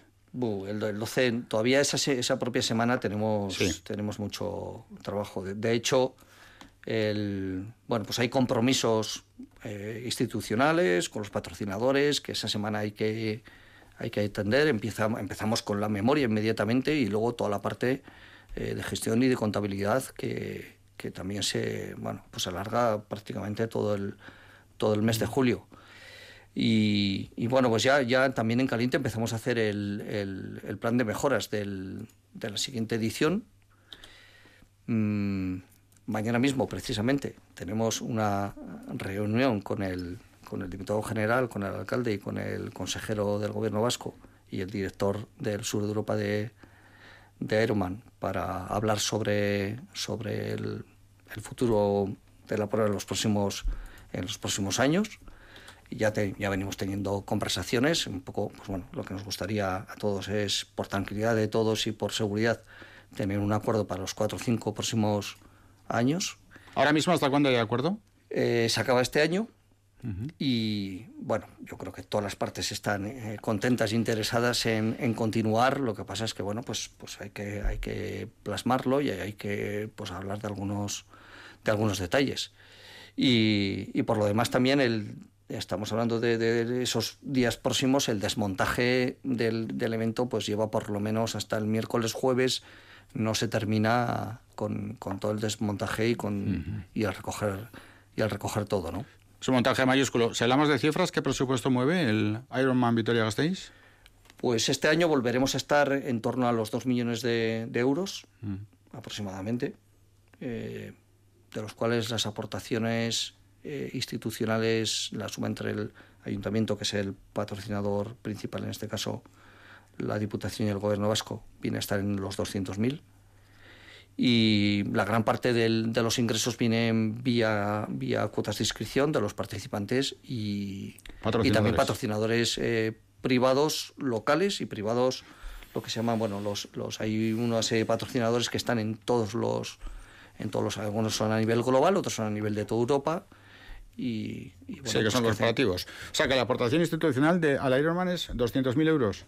Eh, sí, exactamente. La suma entre Ayuntamiento de Diputación y Gobierno Vasco está en 200.000 euros. Para un presupuesto global de 2 millones. Exacto. Pues es la realidad de Ironman Vitoria Gasteiz, el próximo día 10 de julio. Es un eh, día especialmente marcado para todos los aficionados. Los más cómodos lo verán en la ciudad. Aquellos que sean una, apasionados del deporte y si no lo son, les recomendamos que experimenten esa sensación de estar a las 8 de la mañana en el Landa y ver cómo en diferentes eh, momentos y a través eh, de cada uno de, las, eh, de los segmentos de edad, etcétera, y su condición en cuanto al ranking del triatlón mundial, van saliendo, van nadando. Es increíble, es impresionante y además a las 8 de la mañana, como no hace mucho calor, todo lo contrario, hace un fresquito que da gusto, es absolutamente recomendable. Eduardo Martínez, Batiato. ¿Algo más? Sí, que no se nos escape. Que este año volvemos a tener los autobuses a disposición de las personas de Vitoria que se quieran acercar. Están, eh, tenemos un número limitado de, autobuses, pero desde Luis Sainz volvemos a tener eh, los autobuses gratuitos para que la gente se pueda acercar eh, al ANDA porque no se puede ir en, en, vehículo. Tú eres de los que vas en bicicleta y muchísima gente va en bicicleta otros, bueno, pues aparcan eh, un poco alejado y, van andando a un paseo, que también, que también se puede hacer. Yo voy en bici hasta el pantano, luego ya me quedo allí, no sigo con el triatlón. Y luego, por supuesto, oye, que, que no nos hemos acordado del, equipo de colaboradores y voluntarios, los voluntarios que, por supuesto, están, están, estamos abiertos a recibir a todos los que quieran colaborar. Perfecto, Doro Martínez, director del Ironman Vitoria Gasteiz. Muchísima suerte, gracias por estar este domingo aquí en directo en la sintonía de Radio Vitoria, siete y media en punto de la tarde y ojalá que vaya todo de maravilla. Seguiremos hablando. Un abrazo y buenas tardes. Muchas gracias. Son las siete y media en punto de la tarde. Ha acabado el encuentro de pelota. Ha acabado y con sorpresa, porque Peña que venía de jugar el viernes en la previa y de ganar el viernes en Zaldívar 22-17 a Jaca, ha vuelto a ganar hoy en Ceanuri. Lo ha hecho frente a Urrutico Echea, que en la recta final ha visto como Peña le ha superado. Urrutico Echea 20, Peña segundo 22 en este partido de cuartos del torneo de San Fermín del 4 y medio. Son las 7 y 31, una parada y recibimos a nuestro siguiente invitado, otro hombre, otra leyenda del deporte vasco vinculado a la Susenac y que ha dicho este año punto final a una trayectoria deportiva con cuatro Juegos Paralímpicos, 11 campeonatos del mundo, 15 medallas internacionales, 77 medallas nacionales, en fin, un auténtico fenómeno. Enseguida estamos con él.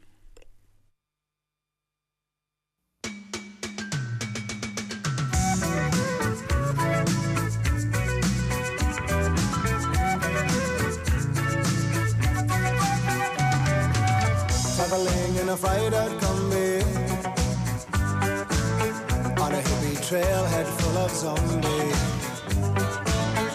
I met a strange lady, she made me nervous. She took me in and gave me breakfast. And she said, Do you come from a land down under? Where women glow oh, and men wonder. Oh. Can't you hear, can't you hear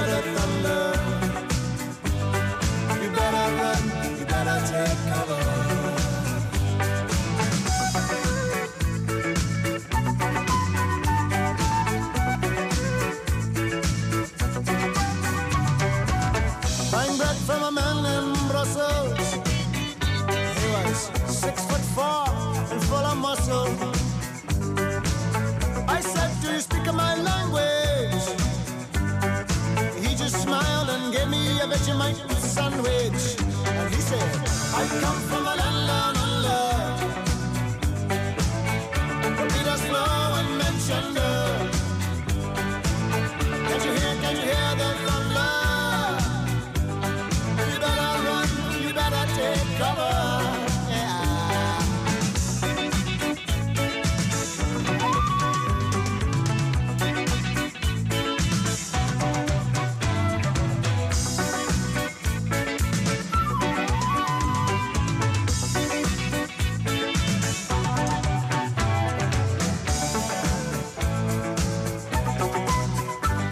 Seguimos adelante, estamos ya calentando en Ecomotores ¿eh? para ese Ironman de Vitoria Gasteiz que yo creo que deberíamos valorar en su justa medida lo que tiene Vitoria con esta prueba. ¿eh? Sí, lo que significa además eh, bueno, pues el despliegue de la organización y el, retorno también que tiene para la ciudad de Vitoria en relación a, bueno, pues eh, al boca a boca que seguro estos eh, cientos de participantes de tantos países van a trasladar a sus entornos más cercanos y, bueno, pues eh, ojalá que, que sea un éxito deportivo, que no haya niebla como en la última edición y que la ciudad lo, lo disfrute y lo aprecie sobre todo. Bueno, les decíamos que poco después del Día de Reyes, Amador Granados confirmó su adiós a su carrera como ciclista de élite. En mayo cumplió 55 años. Tiene en su palmarés cuatro Juegos Paralímpicos, Atenas, Pekín, Río y Tokio, con un eh, bronce, 11 mundiales con 11 medallas y un récord del mundo, 15 medallas internacionales, 77 medallas nacionales entre pista, 46 y carretera, 31,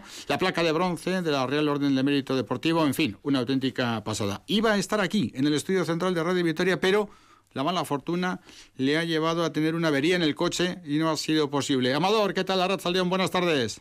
Buenas tardes, ¿qué tal? Ya lo siento.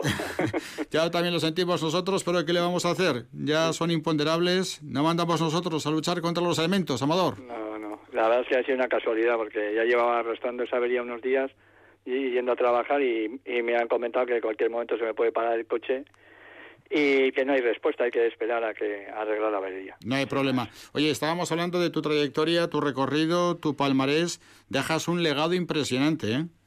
Bueno, eh, cuando desde que decidí dejarlo, pues se me han hecho varias entrevistas y se me pide el, currículum o el palmarés y ahí es realmente cuando me he dado cuenta que hasta yo las cifras las tenía bailando, o sea, pero sí que es verdad que que claro, son 20 años y hay mucho tiempo de hacer muchas cosas. Mm. Aunque tu adiós te hubiera gustado que se hubiera producido en otro contexto. Primero porque has tenido una noticia familiar terrible que ha sido el fallecimiento de tu mamá. Eh, luego eh, permanece ya en lo que tiene que ver con eh, la relación con la federación, un enfrentamiento con el seleccionador bastante desagradable. Y luego, qué duda cabe, ¿no? Que la pandemia que nos ha afectado a todos y que también a los deportistas os ha condicionado mucho el trabajo. Sí, pues son tres cosas que has dicho que son muy importantes. Eh, la primera es el finalizar mi vida deportiva en, en un aspecto totalmente inusual y con una relación no solamente con, con la, el seleccionado, sino con la Federación Española. Y luego pues arropado a mi, a mi entender en mi, en mi opinión por el Comité Paralímpico y el Consejo Superior de Deportes y que en vez de intentar solucionar un tema pues se ha ido complicando porque la gente pues yo por experiencia lo que veo es que la gente se equivoca pero no reacciona se incide en el error y encima tiene apoyos.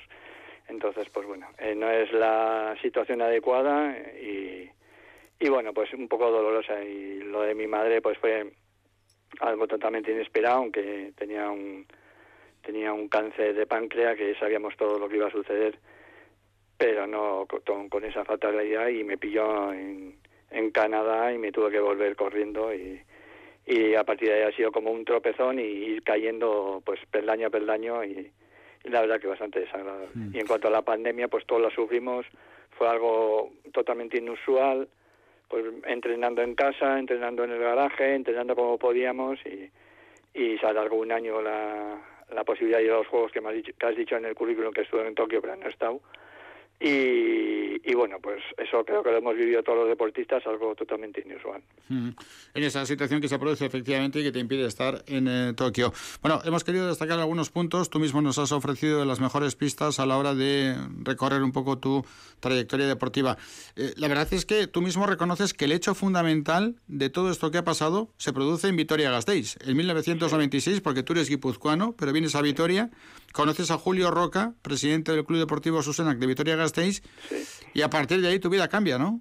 Sí, es que ahora todos estamos habituados a conectarnos a Internet y tener una capacidad de, información brutal en cinco minutos, pero en aquella época no existía. Entonces, en aquella época yo ya retomé el, el tema de la bici y, pregunté por el deporte adaptado y y me dijeron que había competiciones a nivel de España, a nivel internacionales. De hecho, una de las primeras veces que se corrió los Juegos fue, bueno, ya con anterioridad, pero en Barcelona también se corrió. Y, y, entonces, pues claro, yo empecé a coger tiras de listing y empecé a llamar diputaciones y, y clubs eh, que entendía que eran discapacitados y todos me decían que ciclismo no hacían o no, o no existía o y entonces pues en un reconocimiento médico de cara a una prueba deportiva pues me dijeron que había ya un, participante de un, corredor de Susena que se llamaba Emilio me lo presentaron y a raíz de él pues em, me presentó a Julio Julio jamás me preguntó nada que es lo que me llamó la atención y me abrió las puertas del Cruz Susena y pues desde entonces estoy ahí y, con mucho con mucho gusto. Hmm. Hitos importantes, eh, primero con Susenac, vínculo directísimo con Vitoria Gasteiz desde entonces. En el año 2000 aparece en tu vida Ramón Unanue, un hombre clave que te dirigió los entrenamientos. Eh, pasaste de hacer prácticamente 3.000 kilómetros a 24.000 kilómetros eh, por eh, ciclo anual. Y a partir de ahí los Juegos Olímpicos. El ciclo olímpico de Atenas 2000, te quedaste fuera en Sydney 2004, Atenas en Sydney 2000. Fueron tus primeros juegos, los de Atenas, y te diste cuenta de que tu prueba verdadera, donde mejor respondías, eras en el kilómetro. Eso es. Ya para los Juegos Olímpicos de, de Sydney hicimos una, por primera vez una prueba en un velódromo y, y un mecánico de la ONCE que iba a estar en los Juegos de Sydney me dijo, si tienes la suerte de ir a los Juegos y bajas medio segundo, tienes medalla. Y ahí se me encendió la bombilla. Entonces empecé, empecé a preparar la prueba de Atenas y como en la prueba de fondo se sumaban los tiempos de fondo con las clasificaciones de fondo con la de crono y en la de crono pues la verdad es que nunca se me ha dado bien y entonces era prácticamente imposible que yo pudiera optar a la medalla. Pues me, me, centré en el kilómetro y vi y de hecho yo me vine con el subcampeonato olímpico o sea yo fui el segundo de mi categoría. Lo que pasa que como era todos contra todos y había unas compensaciones brutales yo me vine con el treceavo puesto de casi 70 participantes. Entonces pues el puesto no era malo pero las opciones eran muy pocas y como en Pekín ya lo pusieron individual pues iban alternando un año un juego, unos Juegos Olímpicos sí y otros no pues me decidí en, en volcarme en el kilómetro. Mm. El caso es que precisamente en los Juegos Olímpicos de Pekín 2008 se te fue la medalla por tres décimas de segundo. Sí, no sé qué me pasó en la prueba, la tenía muy preparada y la verdad es que hice un esfuerzo brutal. Eh, iba cada 15 días a Valencia a entrenar con mi entonces nuevo entrenador que era Salvador Cabeza de Vaca, seleccionador nacional, y ahí me vino muy bien porque yo entrenaba con la élite de los velecistas españoles, tanto juveniles como sub-23, incluso con Escudero y toda esta gente.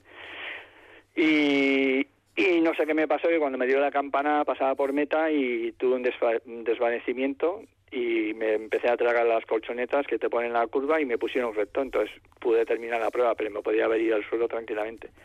Entonces no sé qué pasó y, y, la verdad que iba para hacer 1.5 o 1.6, que hubiera sido mi récord personal, y gracias a lo que yo ahorrado pues hice quinto que, que, a final a fin de cuentas no era el puesto que yo quería porque llevaba todo el ciclo olímpico siendo tercero y me vine pues muy frustrado la verdad es que lloré bastante ¿eh? mm. que después Lloraste bastante, ya decimos, por décimas, por tres. No consiguió la medalla.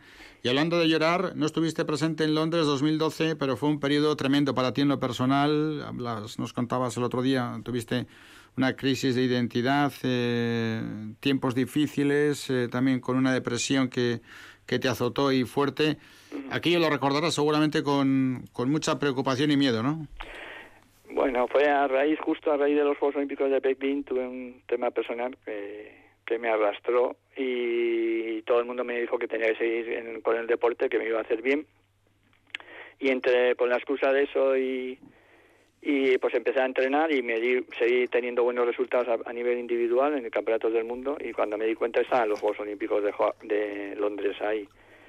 Eh, volví a, por primera vez, era la primera vez que, si no creo recordar que eran los Juegos Olímpicos en los que el seleccionador nacional actual iba a ser, iba a ir como seleccionador y ahí empiezan ya mi choque con la federación y con él, porque fuimos los terceros mejores del mundo en Los Ángeles a seis meses de los Juegos y, la realidad fue que simplemente manteniendo el tiempo que se hizo en Los Ángeles cuando todo el mundo mejoró, hubiéramos hecho terceros. Entonces lo, lo que no se puede comprender es que, y, y cito palabras textuales de él, de la, última concentración, él tenía la obligación de llevar el equipo de velocidad. Entonces no entiendo por qué se deja una medalla cuando solamente se trajo otra y ahí empieza mi choque con la selección. Entonces, claro, yo, mm, pues si yo me hubiera quedado en casa, si hubiera, si hubiera tenido una personalidad pues no luchadora, pues me hubiera quedado en casa y no hubiera sido nunca campeón del mundo y no hubiera conseguido ni la medalla olímpica.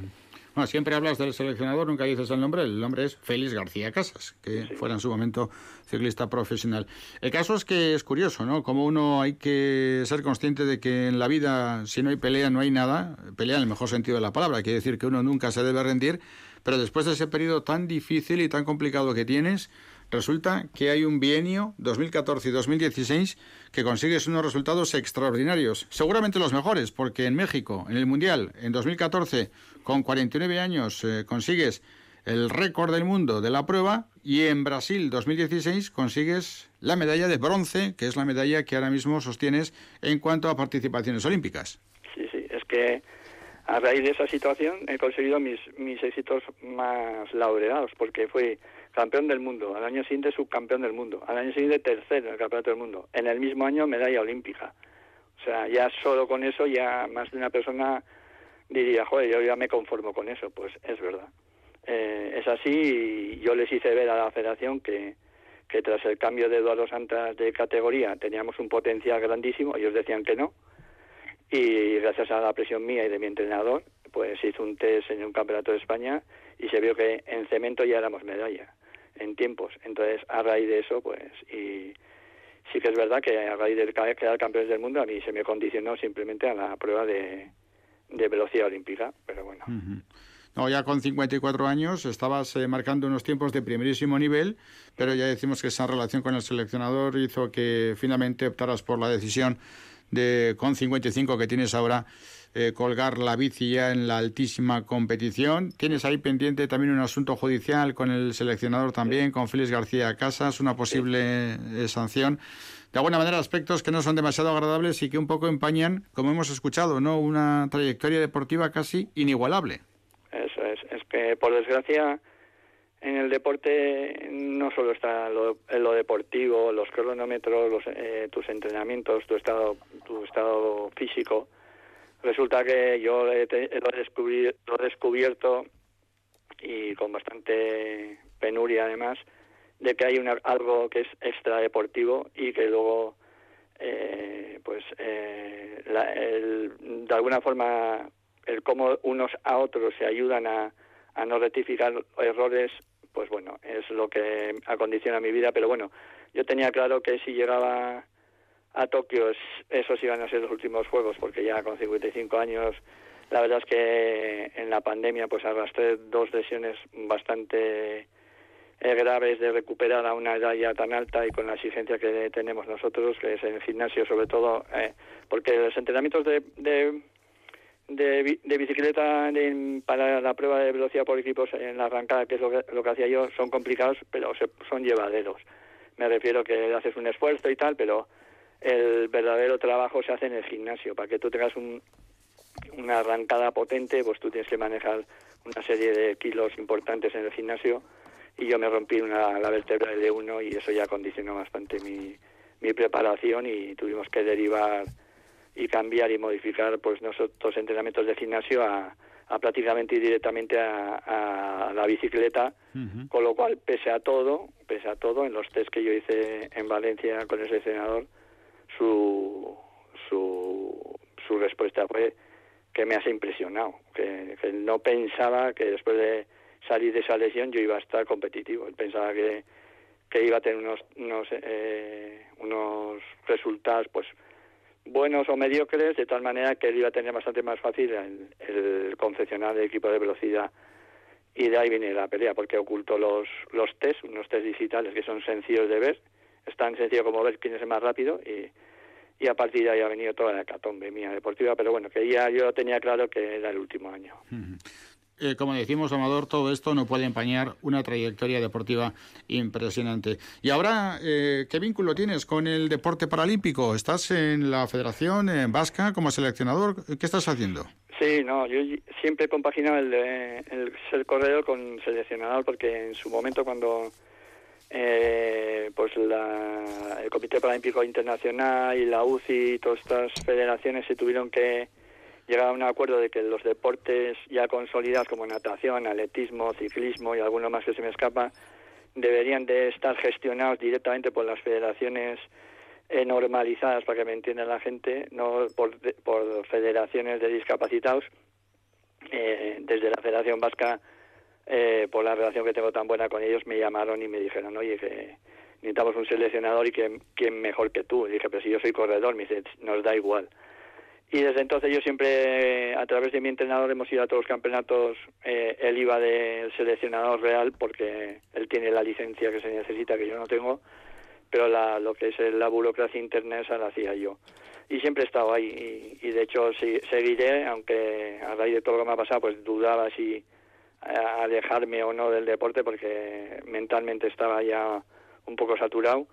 Y pero por ahora voy a seguir a, expensas de, que tengo una reunión con el presidente que es nuevo Mena el nuevo presidente de la Federación Vasca de Ciclismo y, y bueno pues ahí tomaré una decisión y veré lo que hago. Pero bueno en principio todavía sigo vinculado al deporte y, y la verdad es que contento porque no sé si es por mí o por qué eh, la cuestión es que el ciclismo a nivel de Euskadi no solamente se ha mantenido sino que está subiendo. Tenemos dos chavales jóvenes de 17 y 19 años, Ander y Markel, y eso te da alegría, pues por lo menos ves que, que no, sé si, no sé si exactamente gracias a mí, pero bueno, que gracias a, lo que estamos haciendo las personas que somos más mayores, pues esto continúa.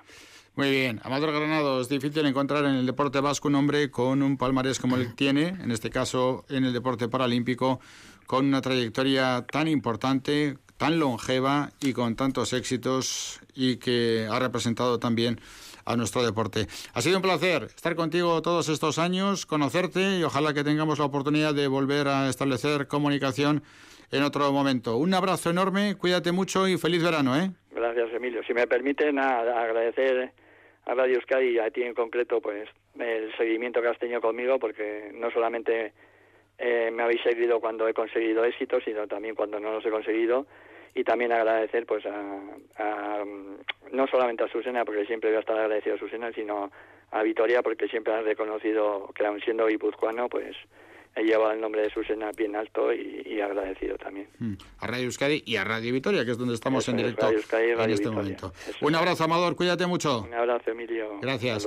Cerramos con el ciclista paralímpico y seguimos adelante, precisamente con ciclismo y con el gran protagonista de la jornada de ayer, que fue Joseba López. Joseba López, eh, campeón de España sub-23 en la prueba en ruta, porque el eh, vitoriano del equipo Caja Rural, formando parte de la selección de Euskadi, se colgó el oro, culminando la escapada en la que tenía como acompañante a Marín, al corredor andaluz. También papel destacado para Julen Arriola Bengoa, que fue decimosexto en estos campeonatos de España sub-23 masculino. Pero desde luego el protagonista fue Joseba López. Decía que estaba contentísimo y que ahora, evidentemente, el sueño es dar el paso hacia el profesionalismo. Joseba López. Lo conseguido ayer ya es una carrera importante que te, te da el como el primer paso para pasar a profesionales, pero aún así todavía toca seguir trabajando. Que es mi manera de correr, al final me gusta buscarlo de lejos porque sé que igual la cara al final me cuesta un poco más y ha sido cambiar la mentalidad, correr más agresivo, correr al final como era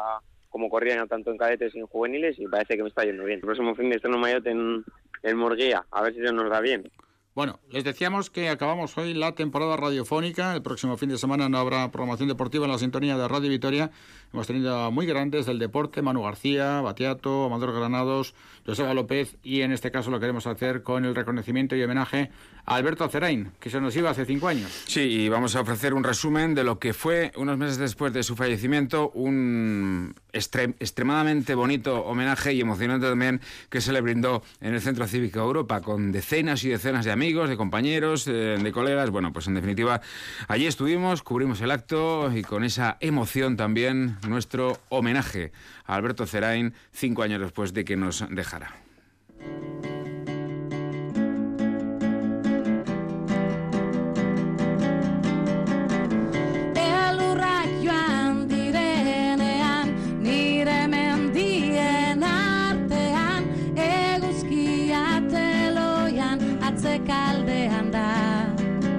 Primera comunicación con ese Centro Cívico Europa. Allí está, como les digo, Nico Alecoa. Nico, ¿qué tal, Arracha León? Saludos y muy buenas tardes. Hola, ¿qué tal, Arracha León? Muy buenas tardes desde el eh, Centro Cívico Europa, desde su hall en concreto.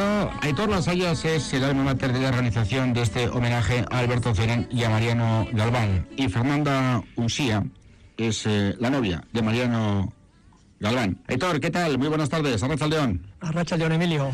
Y Fernanda, ¿qué tal? Muy buenas tardes.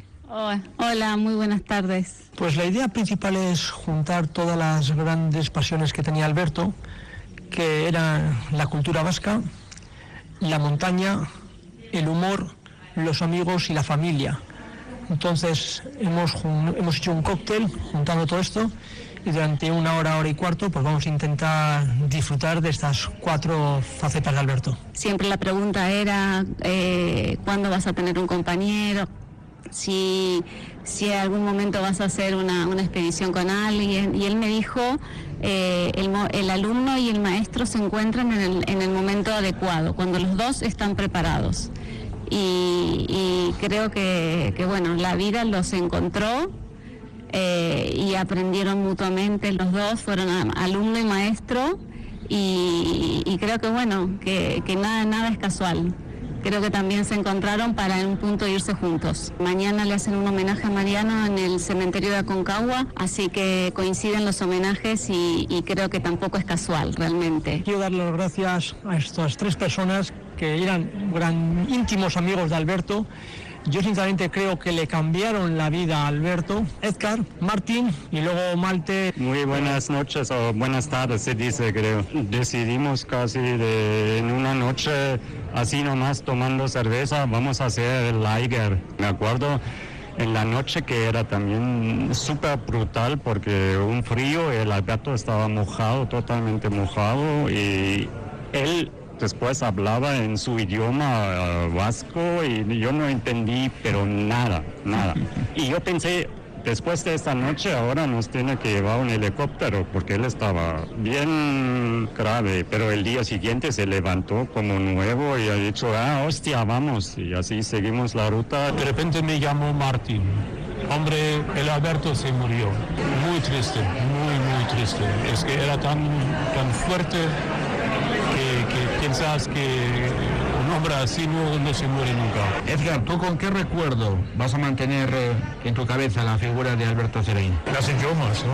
La manera de español, alemán, francés, vasco, eso. Nos acordamos de una frase que casi era su mantra, que una frase que decía cada día tantas veces y la frase era no te preocupes, no te preocupes, no pasa nada y no tenía miedo de nada y la acuerdo mucho más como buen compañero que por sus ocho miles. Tenemos a otro protagonista de excepción que resulta que se enteró en plena expedición de que era primo de, Alberto Cerain, que es Coque, Coque Lasa que te escucha. Coque, ¿qué tal Arrozaldeón? Buenas tardes. Muy buenas tardes. Su fortaleza, eh, su compromiso en hacer las montañas de un modo limpio y tal, pues sí, un gran compañero, por supuesto. Hemos coincidido posteriormente en alguna otra expedición y bueno, pues inigualable. ¿Qué tal, Iker Eneco? Gabón, buenas noches. Gabón, Emilio, Gabón, Gabón. Alberto ha sido para todos nosotros, pues bueno, una persona de, referente en Gasteiz. Ha habido pocos alpinistas que han tenido realmente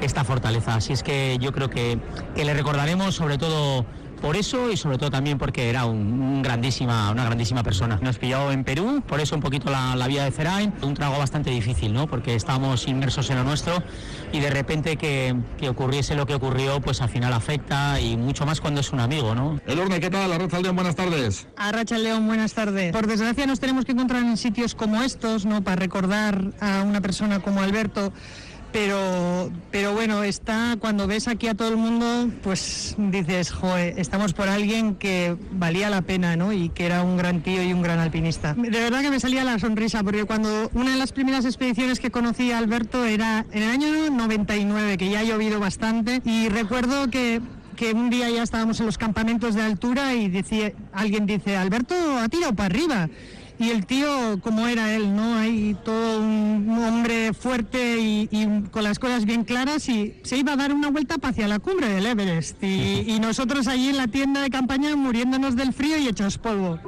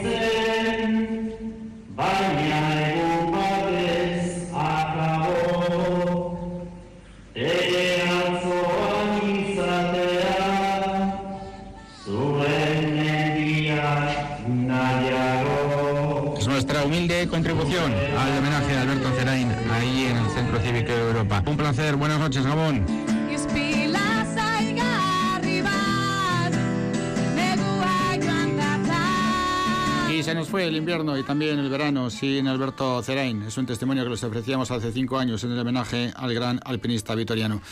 Tenemos 55 segundos también emocionados por lo que acabamos de escuchar. Muy rápidamente, Nico, ¿qué destacamos así de última hora? Pues recordamos el fin de semana con muchas medallas. Oro para Joseba López en el sub-23 masculino de ciclismo Parallelos Lascano Plata en la contrarreloj individual y en los Juegos del Mediterráneo Alba Pinilla bronce en karate kumite menos de 50 kilos. Pues así cerramos el último fin de semana deportivo en la programación de Radio Vitoria de este curso radiofónico 21-22. De verdad que ha sido un placer, hemos disfrutado muchísimo con todos ustedes, pero no nos van a perder de vista porque mañana volveremos, eh, tanto el señor Aldecoa como quien les habla, a estar con todos ustedes, Dios mediante, con toda la información deportiva en el programa del mediodía. Así que nada más con Norberto Rodríguez, al cual deseamos felices vacaciones en la realización técnica.